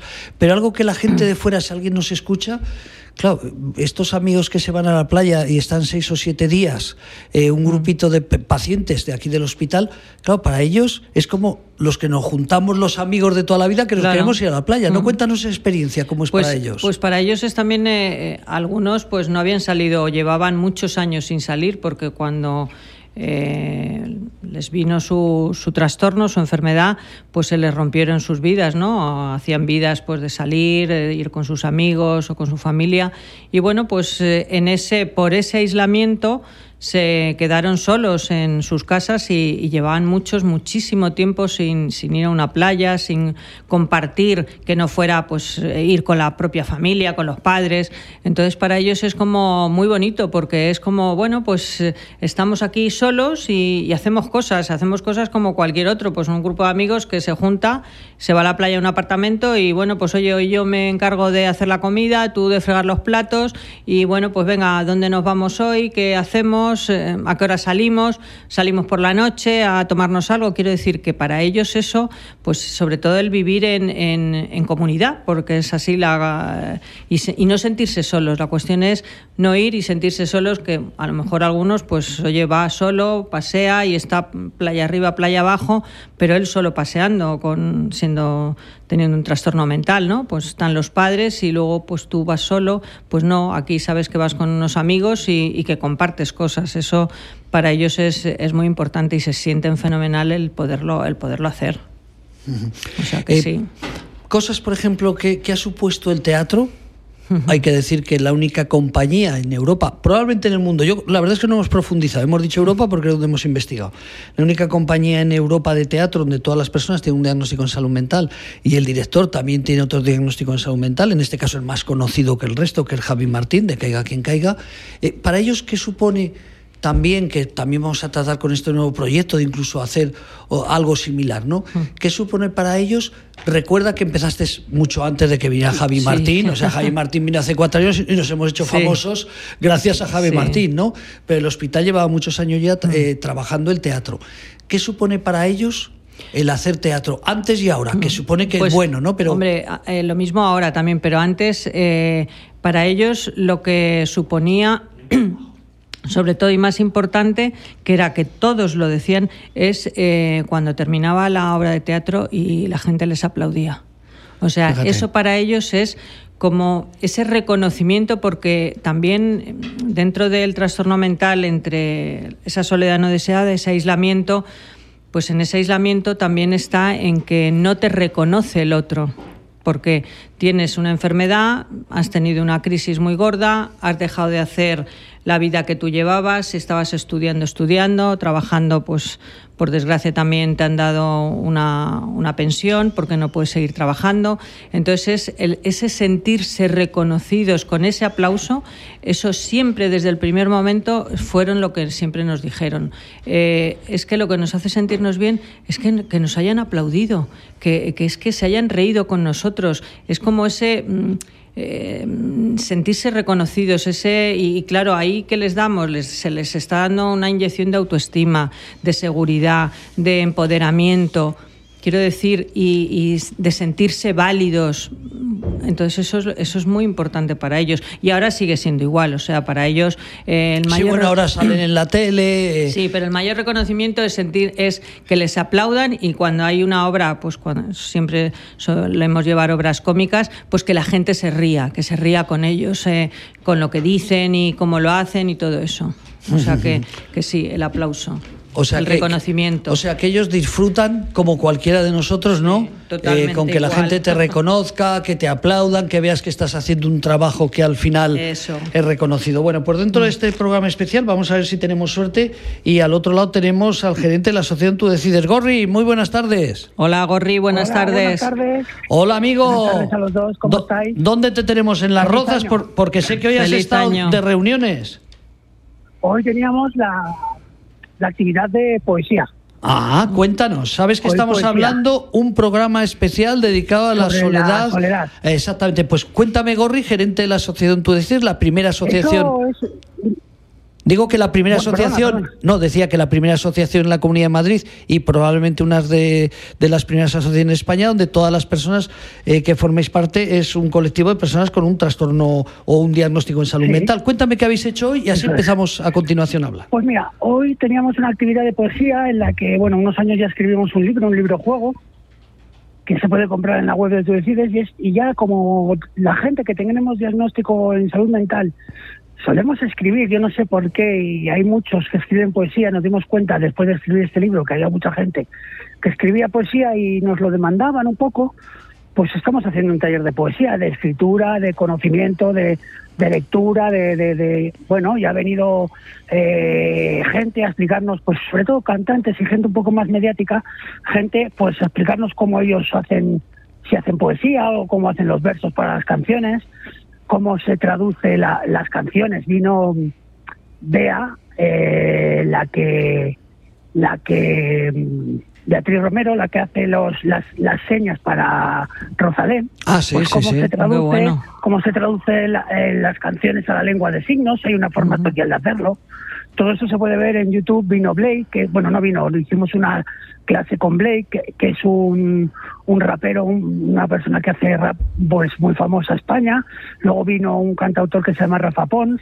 Y bueno, va viniendo gente un poco así del ámbito de la música y de la poesía y nos van contando cosas y vamos aprendiendo y vamos haciendo nuestras propias poesías.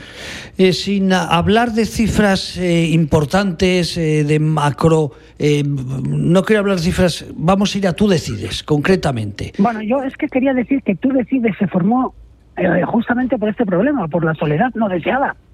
Eh, nosotros, eh, por diferentes motivos, en mi caso por venir del mundo de las drogas, otros por, por lo que fuera, ¿no?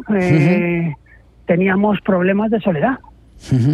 Eh, porque el mundo de las drogas sabes que tienes que dejar todos tus amigos, todas tus y nos dimos cuenta que pues que estábamos solos y que no teníamos por qué estar solos, que, que tener un diagnóstico en salud mental no quiere decir que no te puedas relacionar. Cuesta más, está claro, es más difícil, pero eh, se puede hacer perfectamente. Entonces nosotros eh, creamos Tú Decides no solo para las cosas que se hacen en Tú Decides, eh, sino para las actividades per se, sino para crear un, un, un ambiente y, un, y crear una red social ¿no? que abarcara fuera también de la asociación, en que la gente que acudiera a la asociación ampliara sus, su red social y así no, no sintiera como que tiene que venir a, la asociación para, para poder seguir estando con esas personas, sino que ya las conoces, he hecho una red social y ya fuera de las actividades también nos relacionamos, ¿no? ¿Crees por tu experiencia, eh, Gorri decía que por tu experiencia no, no personal, sino con, con, los centenares de personas que al cabo del año tratas, ¿no? Con un diagnóstico, la propia gente, las decenas de personas de tú decides. Eh, ¿Hay soledad en el mundo de, del diagnóstico en salud mental?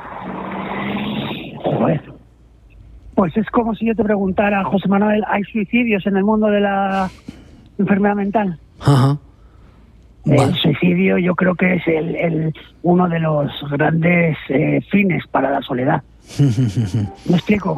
Eh, hay mucha gente sola. Bueno, eso como en todo lo que, en todo donde hay, yo creo que ya no una discapacidad, sino eh, un problema arrastrado y que la familia tiene que intervenir mucho o que falta familia o que falta red social, hay un problema de soledad. ¿Cómo? Me explico, es que no sé si me explico bien. Los, las personas de la tercera edad, eh, inmigrantes que en donde no haya eh, de su país una inmigración potente. Eh, chavales con discapacidad intelectual, pero que no tengan una discapacidad intelectual muy marcada. sino que estén ahí, ahí justo en el borde. ¿Me explico que, sí, sí, cuál, digo, cuál es? Discapacidad intelectual límite, que es lo que conoce todo el mundo. No, el límite la que la que la que te permite no parecer que eres que tienes una discapacidad, pero sí la tienes. no se me está explicando. Toda esa gente está muy sola. Los ancianos están muy solos. Eh, ¿Qué te puedo decir? Las personas eh, en los pueblos. En los pueblos hoy en día de España la gente está muy sola.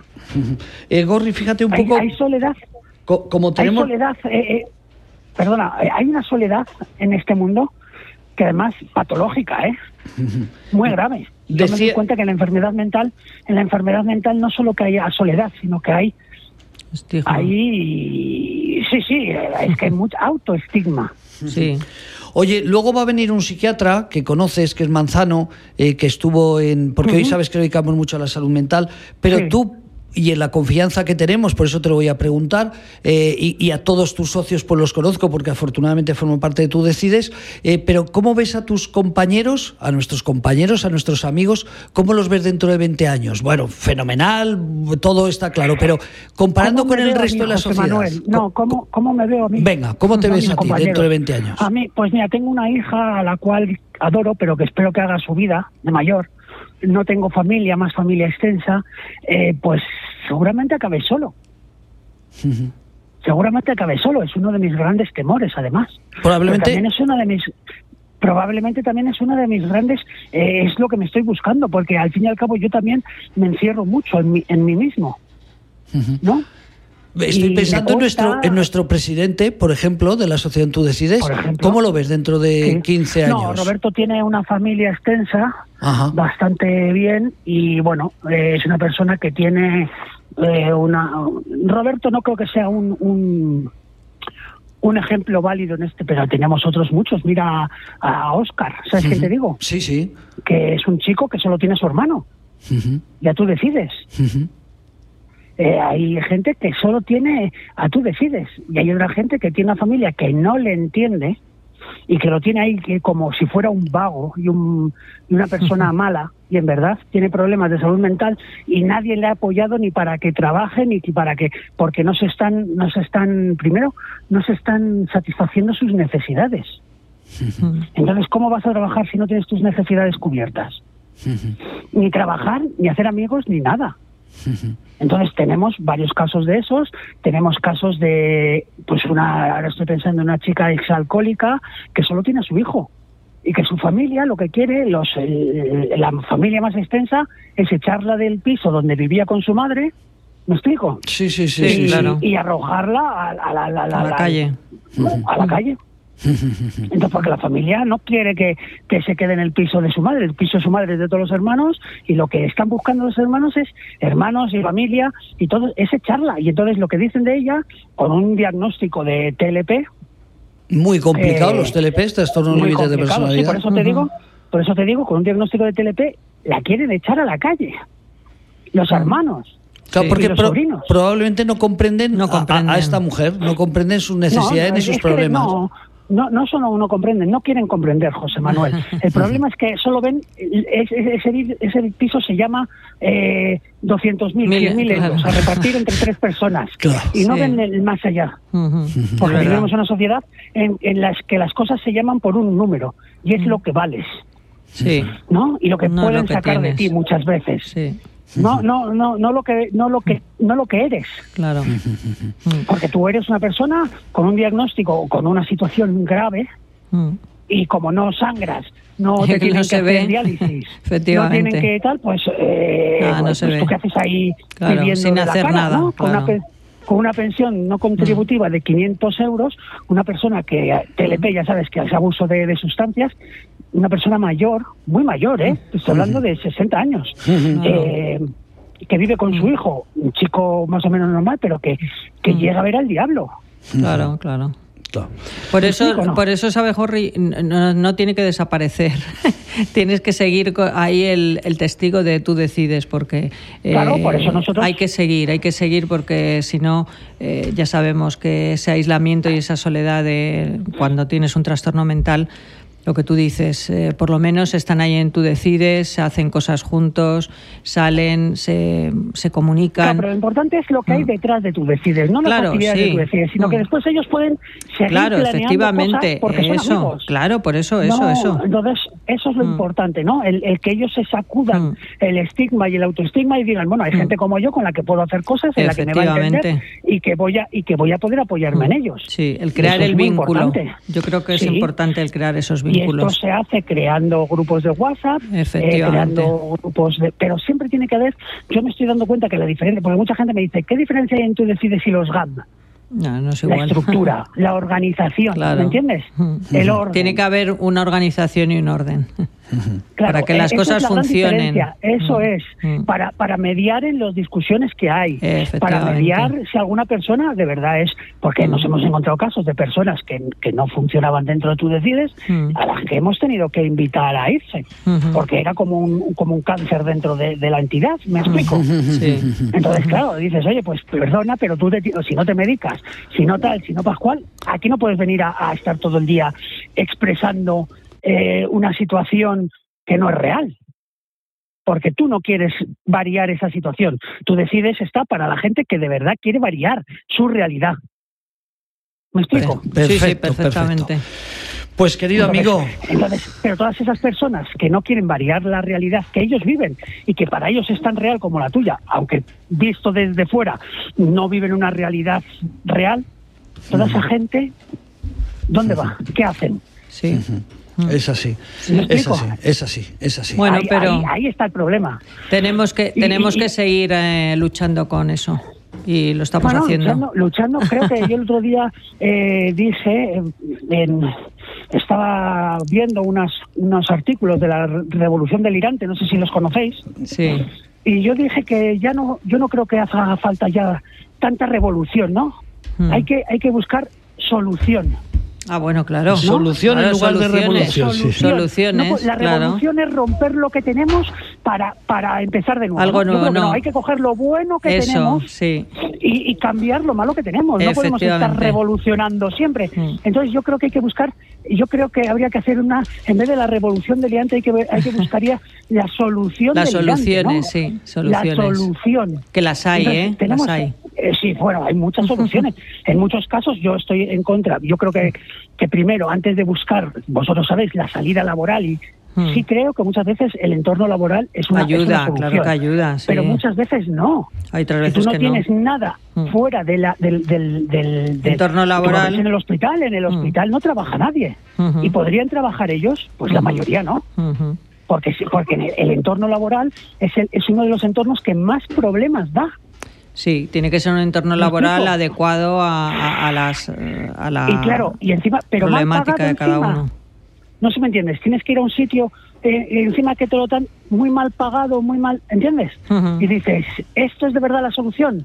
No, pues eso tampoco es la solución. Eso hay que volver a, a dar una vuelta y mm. diciendo, la solución está en el mundo laboral, bien, pero el mundo mm. laboral no te puede dar unos salarios míseros ni aprovecharse de ti, como pasa en muchos sitios, y aprovecharse de tu, de tus, de tus, de, de tus, ¿cómo se Discapacidad, sí. No de tus debilidades, porque no es una discapacidad, porque yo veo que mucha gente de nosotros tenemos una discapacidad para otra cosa, pero tenemos una gran capacidad para otra. Si tú miras, por ejemplo, hoy en el taller de poesía, las cosas que salen Es impresionante, como te dirán otros en pintura, y nosotros hacemos otro tipo también de, de, actividades, ¿no? Pero cuando estamos, la gente, lo empática que puede ser, se puede hacer de esta gente que sean acompañamientos para personas mayores, eh, pero no se utiliza. O sea, muchas veces podríamos utilizar a esta gente que les pagamos un salario con las pensiones, mm. les podríamos captar como voluntarios para que hagan actividades en la que ya no haya una, una, remuneración por la misma actividad, por la actividad per se, pero que sí sirvan para otras cosas. Por ejemplo, acompañar a ancianos al médico. Sí. Eh, llevarles la comida del PRICA. Sí, sí, cualquier eh, cosa podrían hacer. Y claro, entonces todo eso no puede que en momentos no daría tal, no. Claro, no daría soledad, al contrario. Estaríamos luchando contra la soledad no deseada. Claro, hay que buscar soluciones mm. a los problemas. Pero yo creo que en esta, vuelvo a decirte, en esta sociedad que vivimos, eh, seguimos siendo números. Entonces, eh, las personas como yo seguimos siendo lo que producimos. Mm no lo que podemos hacer. Yo creo que hago un trabajo mucho más importante y, que económicamente si fuera rentable, vale mucho más a la sociedad, que es el que hago en la asociación, que el que hago realmente, que normalmente suelo estar de baja por, por mis problemas y el mm. que muchas veces no puedo hacerlo y, y, que me lo pagan mal pagado. Pero creo que, que mi trabajo sería mucho mejor en, en, lo que hago en Tú Decides que lo que hago en, en remunerado. Pues Borri, a los amigos que nos escuchan, hoy son jueves, las 18.30 horas, espérense, acaba de llegar un magnífico psiquiatra, pero si siguen aquí en radiodiversidad.com, a las 20 horas los jueves está un loco en mi cabeza, que es Gorri, que nos cuenta cosas como loco que está, pues lo que le pasa por su cabeza. Gorri, un abrazo muy fuerte. En un rato te seguimos escuchando aquí, eh, todos los jueves a las 20 horas tenemos a un loco, eh, el, programa es exactamente se llama Un loco, en, mi, cabeza. Eso es. Gorri, un abrazo muy fuerte. Un abrazo fuerte. Un beso muy fuerte. Hasta luego, Gracias, amigo. Hasta ahora. Bueno, pues ya para terminar el programa nos falta bajo nivel un invitado de lujo, eh, que ya sí terminamos con él, una persona, un psiquiatra, eh, también está en esta radio social. Oye, vamos a hacernos publicidad de la radio, que para eso estamos aquí. Hay publicidad. Los lunes, ya tienen que esperar al lunes. Pero los lunes a las 6 de la tarde tenemos aquí las charlas con el doctor Manzano. Doctor Manzano, muy buenas. Buenas tardes. José María. Buen nivel, José Manuel, Tony, todo bien. Bueno, pues ya sabes eh, que tú te he escuchado en más de un programa hablar de la soledad no deseada en personas con trastorno mental grave. Entre muchas facetas, estuviste como responsable de salud mental en un área de cien pozuelos que yo creo que no solamente en Madrid, sino en toda España eh, conoce lo que antes era un psiquiátrico, luego un hospital y ahora pues un centro de ayuda a las personas con trastorno mental grave, que de hecho muchas eh, viven en ese, en ese centro. Cuéntanos un poco pues para terminar contigo hoy. Pues así es. Ahí he estado unos cuantos años trabajando trabajando con personas con trastorno mental grave. que son personas que evidentemente tienen un trastorno psicopatológico muy severo, que les afecta a muchas áreas, tanto de la convivencia, de laborales, etcétera, y que en la Comunidad de Madrid usábamos un criterio temporal porque además de trastorno mental grave, decíamos, es persistente, dura en el tiempo. Entonces se eh, consideró que debía ser un mínimo de dos años de tal manera que esas personas que llevaban con ese trastorno mental diagnosticado, con esa disfunción y ese mínimo de tiempo, pasaban en el centro de salud mental a formar parte de lo que se llamó continuidad de cuidados y se sigue llamando. Y ahí pues ya se distribuía en unos otros recursos que si queréis luego vemos. Claro, hay que aclarar que igual que hablamos del hospital de día, que tú también has sido psiquiatra del hospital de día, o hablamos de Cien Pozuelos, no esas 400.000 personas con trastorno límite de personalidad, 300.000 con esquizofrenia, no todas están como para estar en un hospital o en un centro como Cien Pozuelos. Estamos hablando de discapacidad en una persona que tiene un problema de movilidad que está en una silla de ruedas eléctrica. Lo digo por aclaración, ¿no? Claro, eh, como en todo, en el trastorno mental grave hay grados. ¿eh? de mayor gravedad o de menor gravedad dentro de que todos sean graves. Evidentemente, los que llegaban a mi hospital pues eran muy graves, o por la mala evolución o por conductas que habían sido pues muy graves de atentarse contra sí mismo o contra los demás. Muchos nos venían del Hospital Psiquiátrico Penitenciario de Foncalén, al alta nos llegaban a nosotros gente que había, por ejemplo, matado a su padre, etcétera, por una esquizofrenia. Y evidentemente eh, ahí están. Pero no es el único recurso para el trastorno mental grave y no todos los trastornos mentales graves tienen la misma gravedad. Bueno, tengo amigos comunes que, dirigen centros de psicorehabilitación, que han pasado por esta radio, eh, como es el Hospital de Día, que, que, unas veces están bien, otras veces están mal, pero tienen una vida muy estabilizada. Hoy estamos hablando de la soledad no deseada. ¿Tu experiencia crees que es un colectivo que tenemos que trabajar más de cara al futuro? Pues la verdad es que sí, la verdad es que eh, es un colectivo en el que la soledad hace un impacto especial, ¿no? Eh, aquí yo comentaba un día que también eh, hablé sobre este tema, que no estudiamos mucho estadísticamente en España trabajo sobre este tipo de cosas, pero yo traje ese día unos estudios, por ejemplo, del 2015 en Holanda, que decía que el 83% de las personas mayores diagnosticadas con trastorno afectivo se sentían solas. El 80% de las personas mayores con trastorno mental grave de tipo afectivo, es decir, depresión, distimia, trastorno bipolar. Otro estudio de Australia de 2020... Estás hablando de que el 80% de este colectivo se sienten solas, aisladas de la sociedad. Cuando han hecho una encuesta, el 80% eh, se sienten solas. Y eh, frente a un 30% de los mayores de la misma edad. que no tienen trastorno mental. o sea, que son, sí, es abismal la diferencia. Es abismal, es de 50 puntos, uh 50% de diferencia. ¿no? Y en trastorno psicótico grave, por ejemplo, en un estudio que se hizo también en, en Australia en 2020, el 80% también de las personas afectadas por un trastorno psicótico referían sentirse solos. O sea que fíjate si, si tiene que ver eh, la soledad con, no solamente con que incremente eh, una patología que ya está previa, sino que la puede precipitar. ¿Mm? O sea que, bueno, está muy relacionado la soledad con el trastorno mental grave. ¿Coincides como, bueno, has sido compañera, habéis estado trabajando en el hospital juntos, en distintos hospitales, pero también esas cifras que en España, por lo que acabas de decir, esto no lo estudiamos en España, ¿no, eh, José no, en España no hay muchas estadísticas sobre esto. ¿Serios sobre esto? No. ¿Tu experiencia también coincide con la de Sí, lo que hemos estado hablando antes, mm. eh, los propios pacientes, ¿no? Y, que te lo dicen ellos, ¿no? Cómo se sentían de solos y lo aislados que estaban cuando estaban con su brote psicótico eh, y no ahora, por ejemplo, que tienen un tratamiento, que se relacionan más, que tienen, yo hablo desde la experiencia nuestra del hospital de día, eh, que tienen estos grupos de relación y demás, pues como ellos dicen, no, no, hay, no hay color y muchos les dicen cuando vienen algún algún paciente nuevo les dicen eso oye eh, eh, quédate con nosotros eh, empieza a salir tal no sé qué con nosotros porque bueno nosotros nos hemos dado cuenta que el aislarnos nos produjo mucho más dolor y mucho más sintomatología delirante alucinatoria depresiva bueno cada uno eh, según la psicopatología que tuviesen, ¿no? O sea que sí, es importantísimo. Y fijaros que a esto se ha sumado durante el 2020-2021 la pandemia. La pandemia de la COVID, que si había un grupo vulnerable de mm. pacientes mm. solos, eran los pacientes mm. con un trastorno mental grave, que algunos viven solos o con un familiar. O sea, eso sí lo hemos notado en España, que ahí se ha podido estudiar ese tema. Y bueno, y se ha visto, bueno, a nivel de psiquiatría en general ha sido un, disparador de muchas cosas. ¿sabéis? del suicidio, ni te cuento, mm. de separaciones de pareja, ni te mm. Bueno. Mm. Eh, José María, tú que tienes experiencia, no por la edad, no, no. no por la edad, eh, pero tú que tienes experiencia, ¿crees que está mejorando pues tenemos que hablar de cosas positivas, igual que hemos hablado de la soledad o de los mayores en España, que se cuida mejor que en Estados Unidos o Portugal, que es un país cercano. Eh, ¿Crees que ha habido una mejora en la percepción de, las personas o todavía no sobre el mundo de la salud mental? Eh, no sé si me he explicado, perdón. Eh, lo que estamos haciendo hoy, ¿crees que eso es la sociedad calada o, o, tenemos tantos problemas que no se dan cuenta de que hay miles y miles de personas con trastorno mental grave que se mueren sus padres, se mueren sus hermanos? Y el día de mañana qué pasará con ellos? Yo creo que ha calado poco.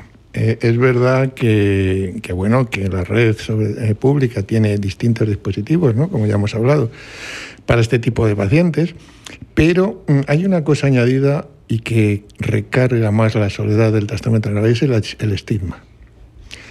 El estigma que, bueno, la RAE dice que se sentirse diferente. Bueno, yo creo que el estigma es decir que está señalado, por lo que sea, a nivel político, a nivel religioso o a nivel de enfermedad mental. Y esto es que es un factor que todavía contribuye más a la soledad, pero no solo del paciente con trastorno mental grave, de la, familia, y del entorno cercano. Entonces, claro, mm, yo sé que no es así. Mira, en, mi hospital, en dos hospitales que trabajé, hicimos pisos tutelados para sacar a pacientes y que vivieran allí pacientes estables de trastorno mental grave y prolongado. Y no veas los problemas que teníamos para encontrar un sitio donde la comunidad de vecinos no pusiera problemas a que hubiera un piso en el que vivieran personas con trastorno mental, supervisados, tutelados. Todas las mañanas va alguien, revisa, etc.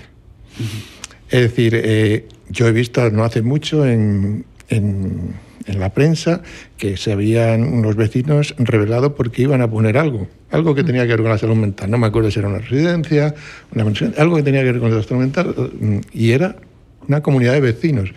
Esto es evidente que no, que responde a que no se tiene una percepción absolutamente clara de, lo que es este tema, ¿no? De, la salud mental y sobre todo la salud mental en trastorno grave. O sea, creo que, no, es eso. Yo creo que, sí que la pandemia nos ha abierto un poco el mundo a la, a la salud mental, pero es a la salud mental de la depresión, la ansiedad, la angustia, pero cositas así a lo mejor un poquito leves, pero a nivel de trastorno mental grave se están haciendo cosas, pero todavía sigue habiendo mucho estigma, mucho autoestigma también.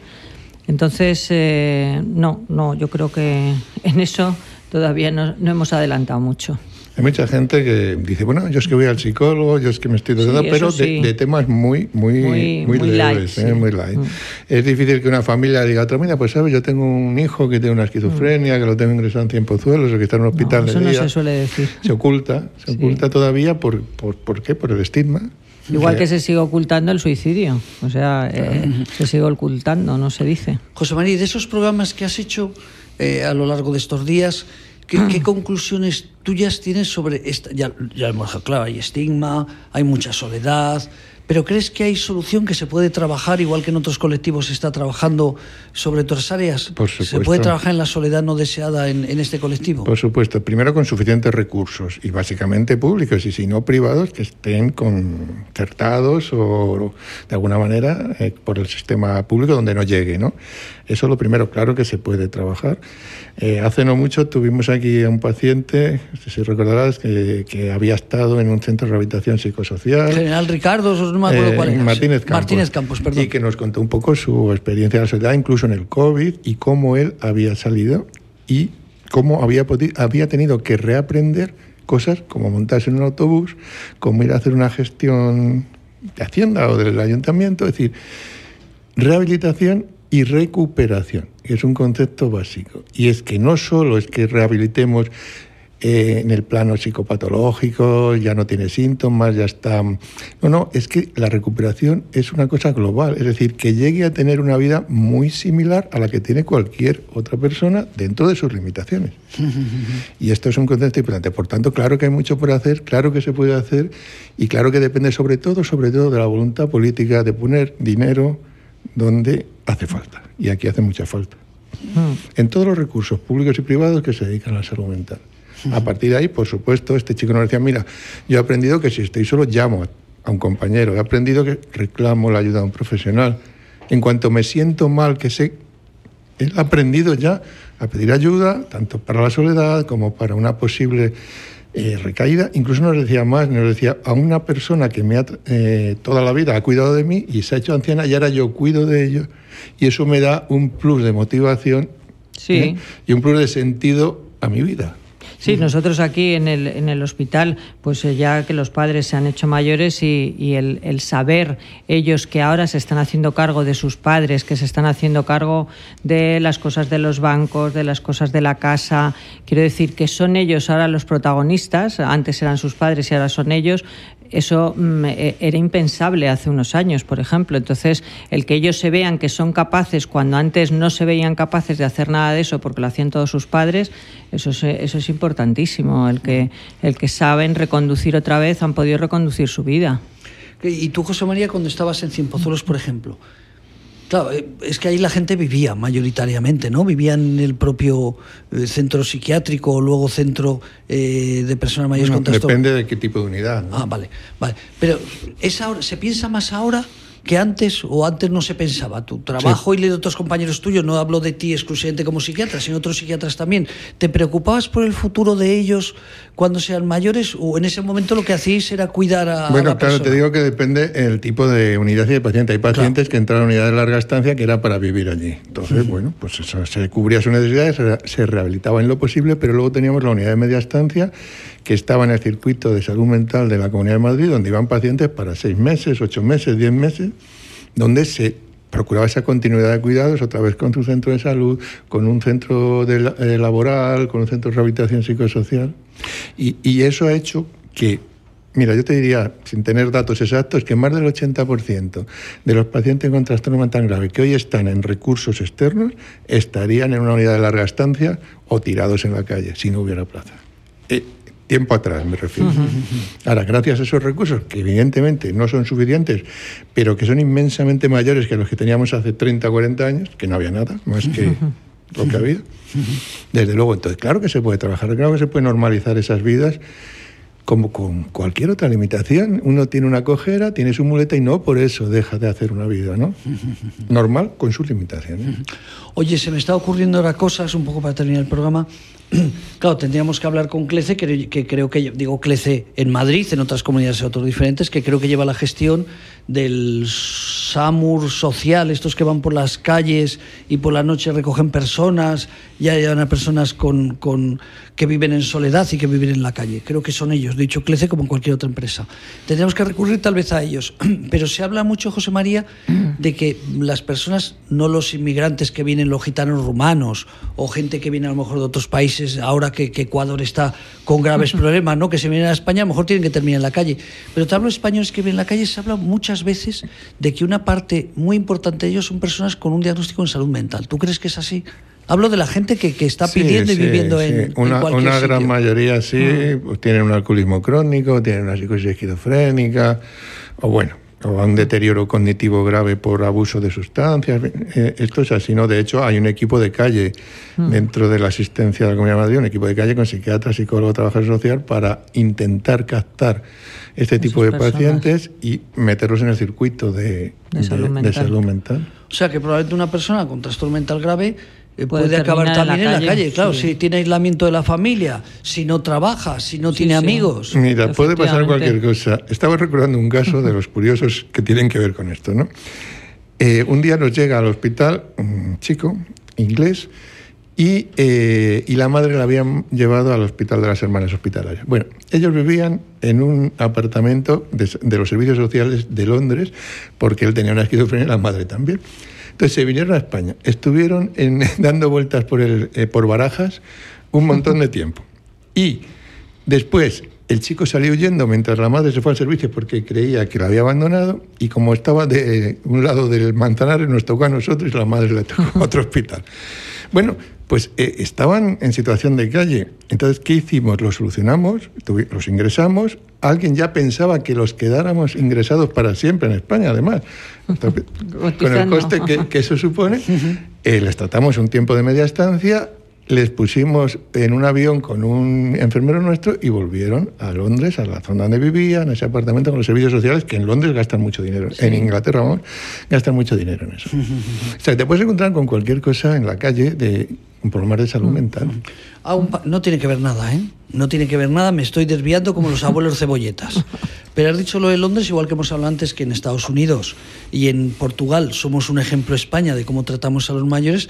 Recuerdo que en Inglaterra mi hija estuvo trabajando, ahora está en Barcelona, pero anteriormente estuvo en Inglaterra, y hablando un día en un, ayuntamiento, porque ella se preguntaba por qué dedicaban tantos recursos a la gente sin recursos, eh, a la gente con violencia de género y tal. Fíjate qué frase, repito que no tiene nada que ver, eh, que se me ha ocurrido ahora, pero es que es real, me lo decía mi hija. Le explicaron, es que en España se ha dedicado a hacer carreteras y aeropuertos aquí hemos trabajado con las personas. Claro, es verdad. Fíjate, ¿eh? eh lo digo también como planteamiento, el aeropuerto de Huesca, aeropuerto de Logroño, aeropuerto de Castellón, aeropuerto de Ciudad Real, millones y millones. Y fíjate, un funcionario de un, de un ayuntamiento, Southampton, no recuerdo qué ayuntamiento era de Inglaterra, le dijo, es que en España, que soy yo, viajero todos los veranos que voy a España y me encanta, habéis dedicado muchos dineros a los aeropuertos y a las carreteras. Aquí hemos dedicado, lo digo porque, fíjate, me ha recordado lo que me decía mi hija hace mm. seis o siete años. Aquí nuestra especialidad ha sido la cenicienta siempre. Fíjate que hablando de estigma, el estigma le afecta hasta a los trabajadores de salud mental, que estamos estigmatizados con respecto a los otros especialistas.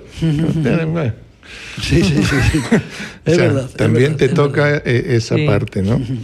Oye, eh, José María, tú que estuviste también porque en el fondo pertenece a la Orden de San José. ¿Cuál era San Juan, de Dios. San Juan de Dios. Luego una parte de vuestra personal pertenecía a la Comunidad de Madrid, ¿no? Si no mm. recuerdo mal.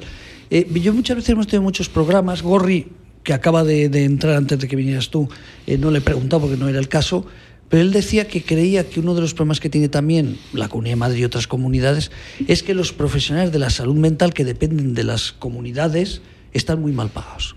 Decía, oye, yo un educador social cobro más en una empresa eh, por ahí de, servicios que si pertenezco a la red de la Comunidad de Madrid. Y sin embargo, mi trabajo es más complicado eh, al trabajar con personas que todas ellas o la mayoría de ellas tienen algún tipo de problema. ¿Eso es, crees que es así? Eh, es tan evidente que la gente joven se va se va porque le pagan tres o cuatro veces más en Inglaterra, en Francia, en Italia, no te digo en Estados Unidos, ¿no? es evidente. Pero bueno, mm, no se va tanta gente por eso, ¿no? Yo creo que esto es un tema muy vocacional y el que se queda, se queda no por hacerse rico, si no hubiera, hubiera hecho otra cosa, ¿no? Se hubiera dedicado a otra cosa. Los que nos dedicamos a las personas es lo que hemos hablado antes en la comida, no, no, no es para hacerse ricos, eso hay que ser otra profesión. Pero es verdad que, que eso es así, ¿no? Fíjate, otra vez abuelo Cebolleta, para terminar, que me perdonen los oyentes, pero es que has dicho una cosa, eh, Junivel, muy importante que es el tema social y el tema de las personas. Mi hija, repito, esta Nochebuena, que tengo la suerte, que no soy como lo que ha contado Gorri o nuestros pacientes del hospital, que se juntaron el Día de Reyes cinco pacientes para pasarlo ellos, vino mi hija el Día de Reyes, no recuerdo, estos días. Y hablando, su marido ingeniero, ella trabaja, eh, hablando de otra compañera que se iba a un viaje a Estados Unidos, donde les pagaba la empresa seis o siete días a tope para hablar de cómo está desarrollándose la empresa y tal. Y, Oye, ¿y a vosotros? Ella trabaja en violencia de género y dice, papá, es que yo no soy como mi amiga. Mi amiga trabaja en una empresa de ingeniería, luego su empresa es hacer dinero, eh, producir grandes cantidades de dinero. Dice, yo es que trabajo en una empresa con personas. Fíjate qué importante. ¿eh? Mi hija estaba convencida, o sea, lo tenía claro que si se hubiera dedicado a otra profesión ganaría más dinero y lo tenía claro que era así, que me parece injusto, ¿no? O sea, si tú estás ayudando a las personas, ¿por qué tienes que cobrar menos que, que otra persona que se dedica a buscar, yo qué sé, eh, ingenierías financieras y cosas de estas? Pero es verdad, habéis dicho una cosa que es real, ¿eh? Nuestro hospital, de hecho, era un hospital sin ánimo de lucro, con lo cual, eh, bueno, no, estaba entre sus objetivos ganar dinero, ¿no? Lo cual es importante. Pues José María, para terminar, ya que has sido el invitado de lujo, eh, cuéntanos qué cosas eh, te crees que nos faltaría desarrollar y seguir trabajando en la soledad no deseada entre nuestros pacientes o entre nuestro colectivo. Pues yo creo que como casi todo lo que está oculto, darle visibilidad o sea, lo que estamos haciendo ejemplo hoy es hoy, ¿no? Es importante, ¿no? De hablar. Es muy importante y recurrir a todos los medios de información para que eh, favorezcan esto, ¿no? A veces incluso los medios de información han contribuido al estigma, ¿eh? Sí, sí. Han contribuido al estigma. Bueno, ahora a veces eh, Bueno, pues por unas noticias muy mm. sensacionalistas, por ejemplo. Claro, imagínate mm. el chico de la katana en Murcia, en Alicante, que se cargó a su padre, la residente de la Fundación Jiménez Díaz. Claro, unos cuantos casos que son noticia porque la noticia no es que un perro muerda a un hombre, sino que un hombre muerda a un perro, ¿no? Sí, sí, sí. Entonces, a partir de ahí, pues eh, se, se populariza algo que es mm, insignificante en el conjunto de la población que tiene el trastorno. Entonces yo creo que primero visibilizarlo, darlo eh, luz y que la gente lo vea y se conciente. es decir, porque cuando, yo que sé, la Madre Teresa de Calcuta, eh, otros, eh, gente que se dedica a esto, visibilizan, mm, incluso mm, la gente se enternece, ayuda, eh, da dinero, porque ven que hay un problema y, grave. Importante. Fíjate, José María, acaba de decir una cosa ayer. Hoy estamos 11, nos escucharán otros oyentes, nos escucharán otros días, las 18.53 minutos. Cuando digo ayer, puede ser antes de ayer. Un padre mata a sus dos hijos. Eh, lo hemos visto todos en televisión, creo. Y recuerdo que es lo de menos la televisión, donde no sabía nadie nada, si entre ellos tenían una bronca bestial, si estaba pasando por una depresión, si habían tenido un problema sin hablar ni sin tener ninguna información en un medio nacional y en un telediario, hablaban que estaban viendo qué le pasaba al hombre, si, tenía un, si había sufrido un brote psicótico, si tenía algún trastorno mental, y ahí quedó. Cuando a lo mejor igual era una familia que es que estaban del uno al otro, la mujer lo ponía a parir y a lo mejor igual no, estaba, no, tenía esquizofrenia ni tenía, un trastorno bipolar. Ah, Está hablando de ayer, día 10. caso de violencia vicaria para fastidiar a su mujer y para... Claro, a los hijos. ¿Eh? Hombre, evidentemente seguramente tendrá un trastorno de personalidad, tendrá unos rasgos psicopáticos, violentos, no será el primer acto violento que hace en su vida. Pero claro, mm, o se dan noticias recortadas, como tú dices, dos segundos para decir eso, pero no se profundiza ni tampoco, igual que hay programas de investigación en corrupción, etcétera, mm, en muchas cadenas, no veo yo que ese interés se tenga, por ejemplo, por estos temas, con documentos, con entrevistas, con, bueno, mm. lo que es darle visibilidad. Entonces, una mm, sociedad eh, sensibilizada a esto, hombre, es una sociedad que se pone en otro contexto y, y yo creo que da ayuda, ¿no? Pues querido José María, un placer como siempre. Un placer. hemos dicho los lunes, en tu caso es, por aquí lo tengo los lunes a las 18 horas, o sea que la semana que viene a las 18 horas vuelvan otra vez a radiodiversidad.com y podrán conocer las charlas con el doctor Manzano. José María, que ha sido un honor un placer tenerte aquí y vamos a hacer muchos más programas. ¿eh? Ya lo sabes que llevamos para nuestros oyentes, porque a lo mejor hay alguien que cae por aquí y dice, uy, esto es como, porque has recibido un premio de televisión española eh, que no me ha dado tiempo de pasártelo, hemos recibido un premio de televisión ah, española. Eh, entre las ocho entidades de España, Televisión Española lo hemos dicho al principio, pero si alguien acaba de llegar, 47.000 euros han decidido a ocho entidades de este país eh, hacer una donación y la Asociación La Barandilla 4.500 euros para trabajar en personas con trastorno mental grave y la soledad no deseada. Pues. Que si algún oyente no nos conoce, dirá, claro, es que se meten ahora. No, José María, llevamos ya un año por lo menos investigando, ¿eh, Juribel?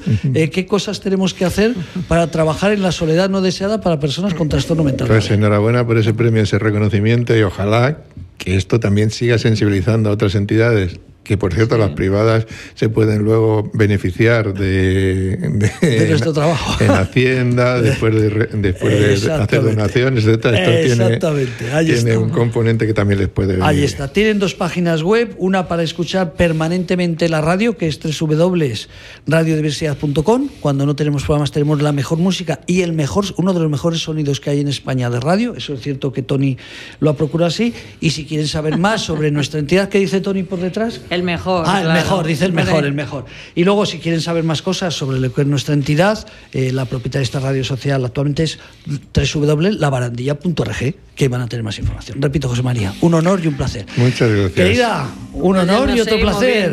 Seguimos haciendo programas en esta radio y hablando sobre soledad no deseada en trastorno mental grave. Aprovecho para decir, lo he dicho antes, lo he dicho este, este sábado si quieren conocer el mundo de la depresión, es el Día Mundial de la Lucha contra la Depresión. Radiodiversidad.com a las 12 de la mañana, a las 6 de la tarde y a las 11 de la noche. Y el martes que viene, martes 16 a las 5 de la tarde, un programa sorprendente sobre la prevención del suicidio en España, aquí en radiodiversidad.com. Muchas gracias. Buenas tardes.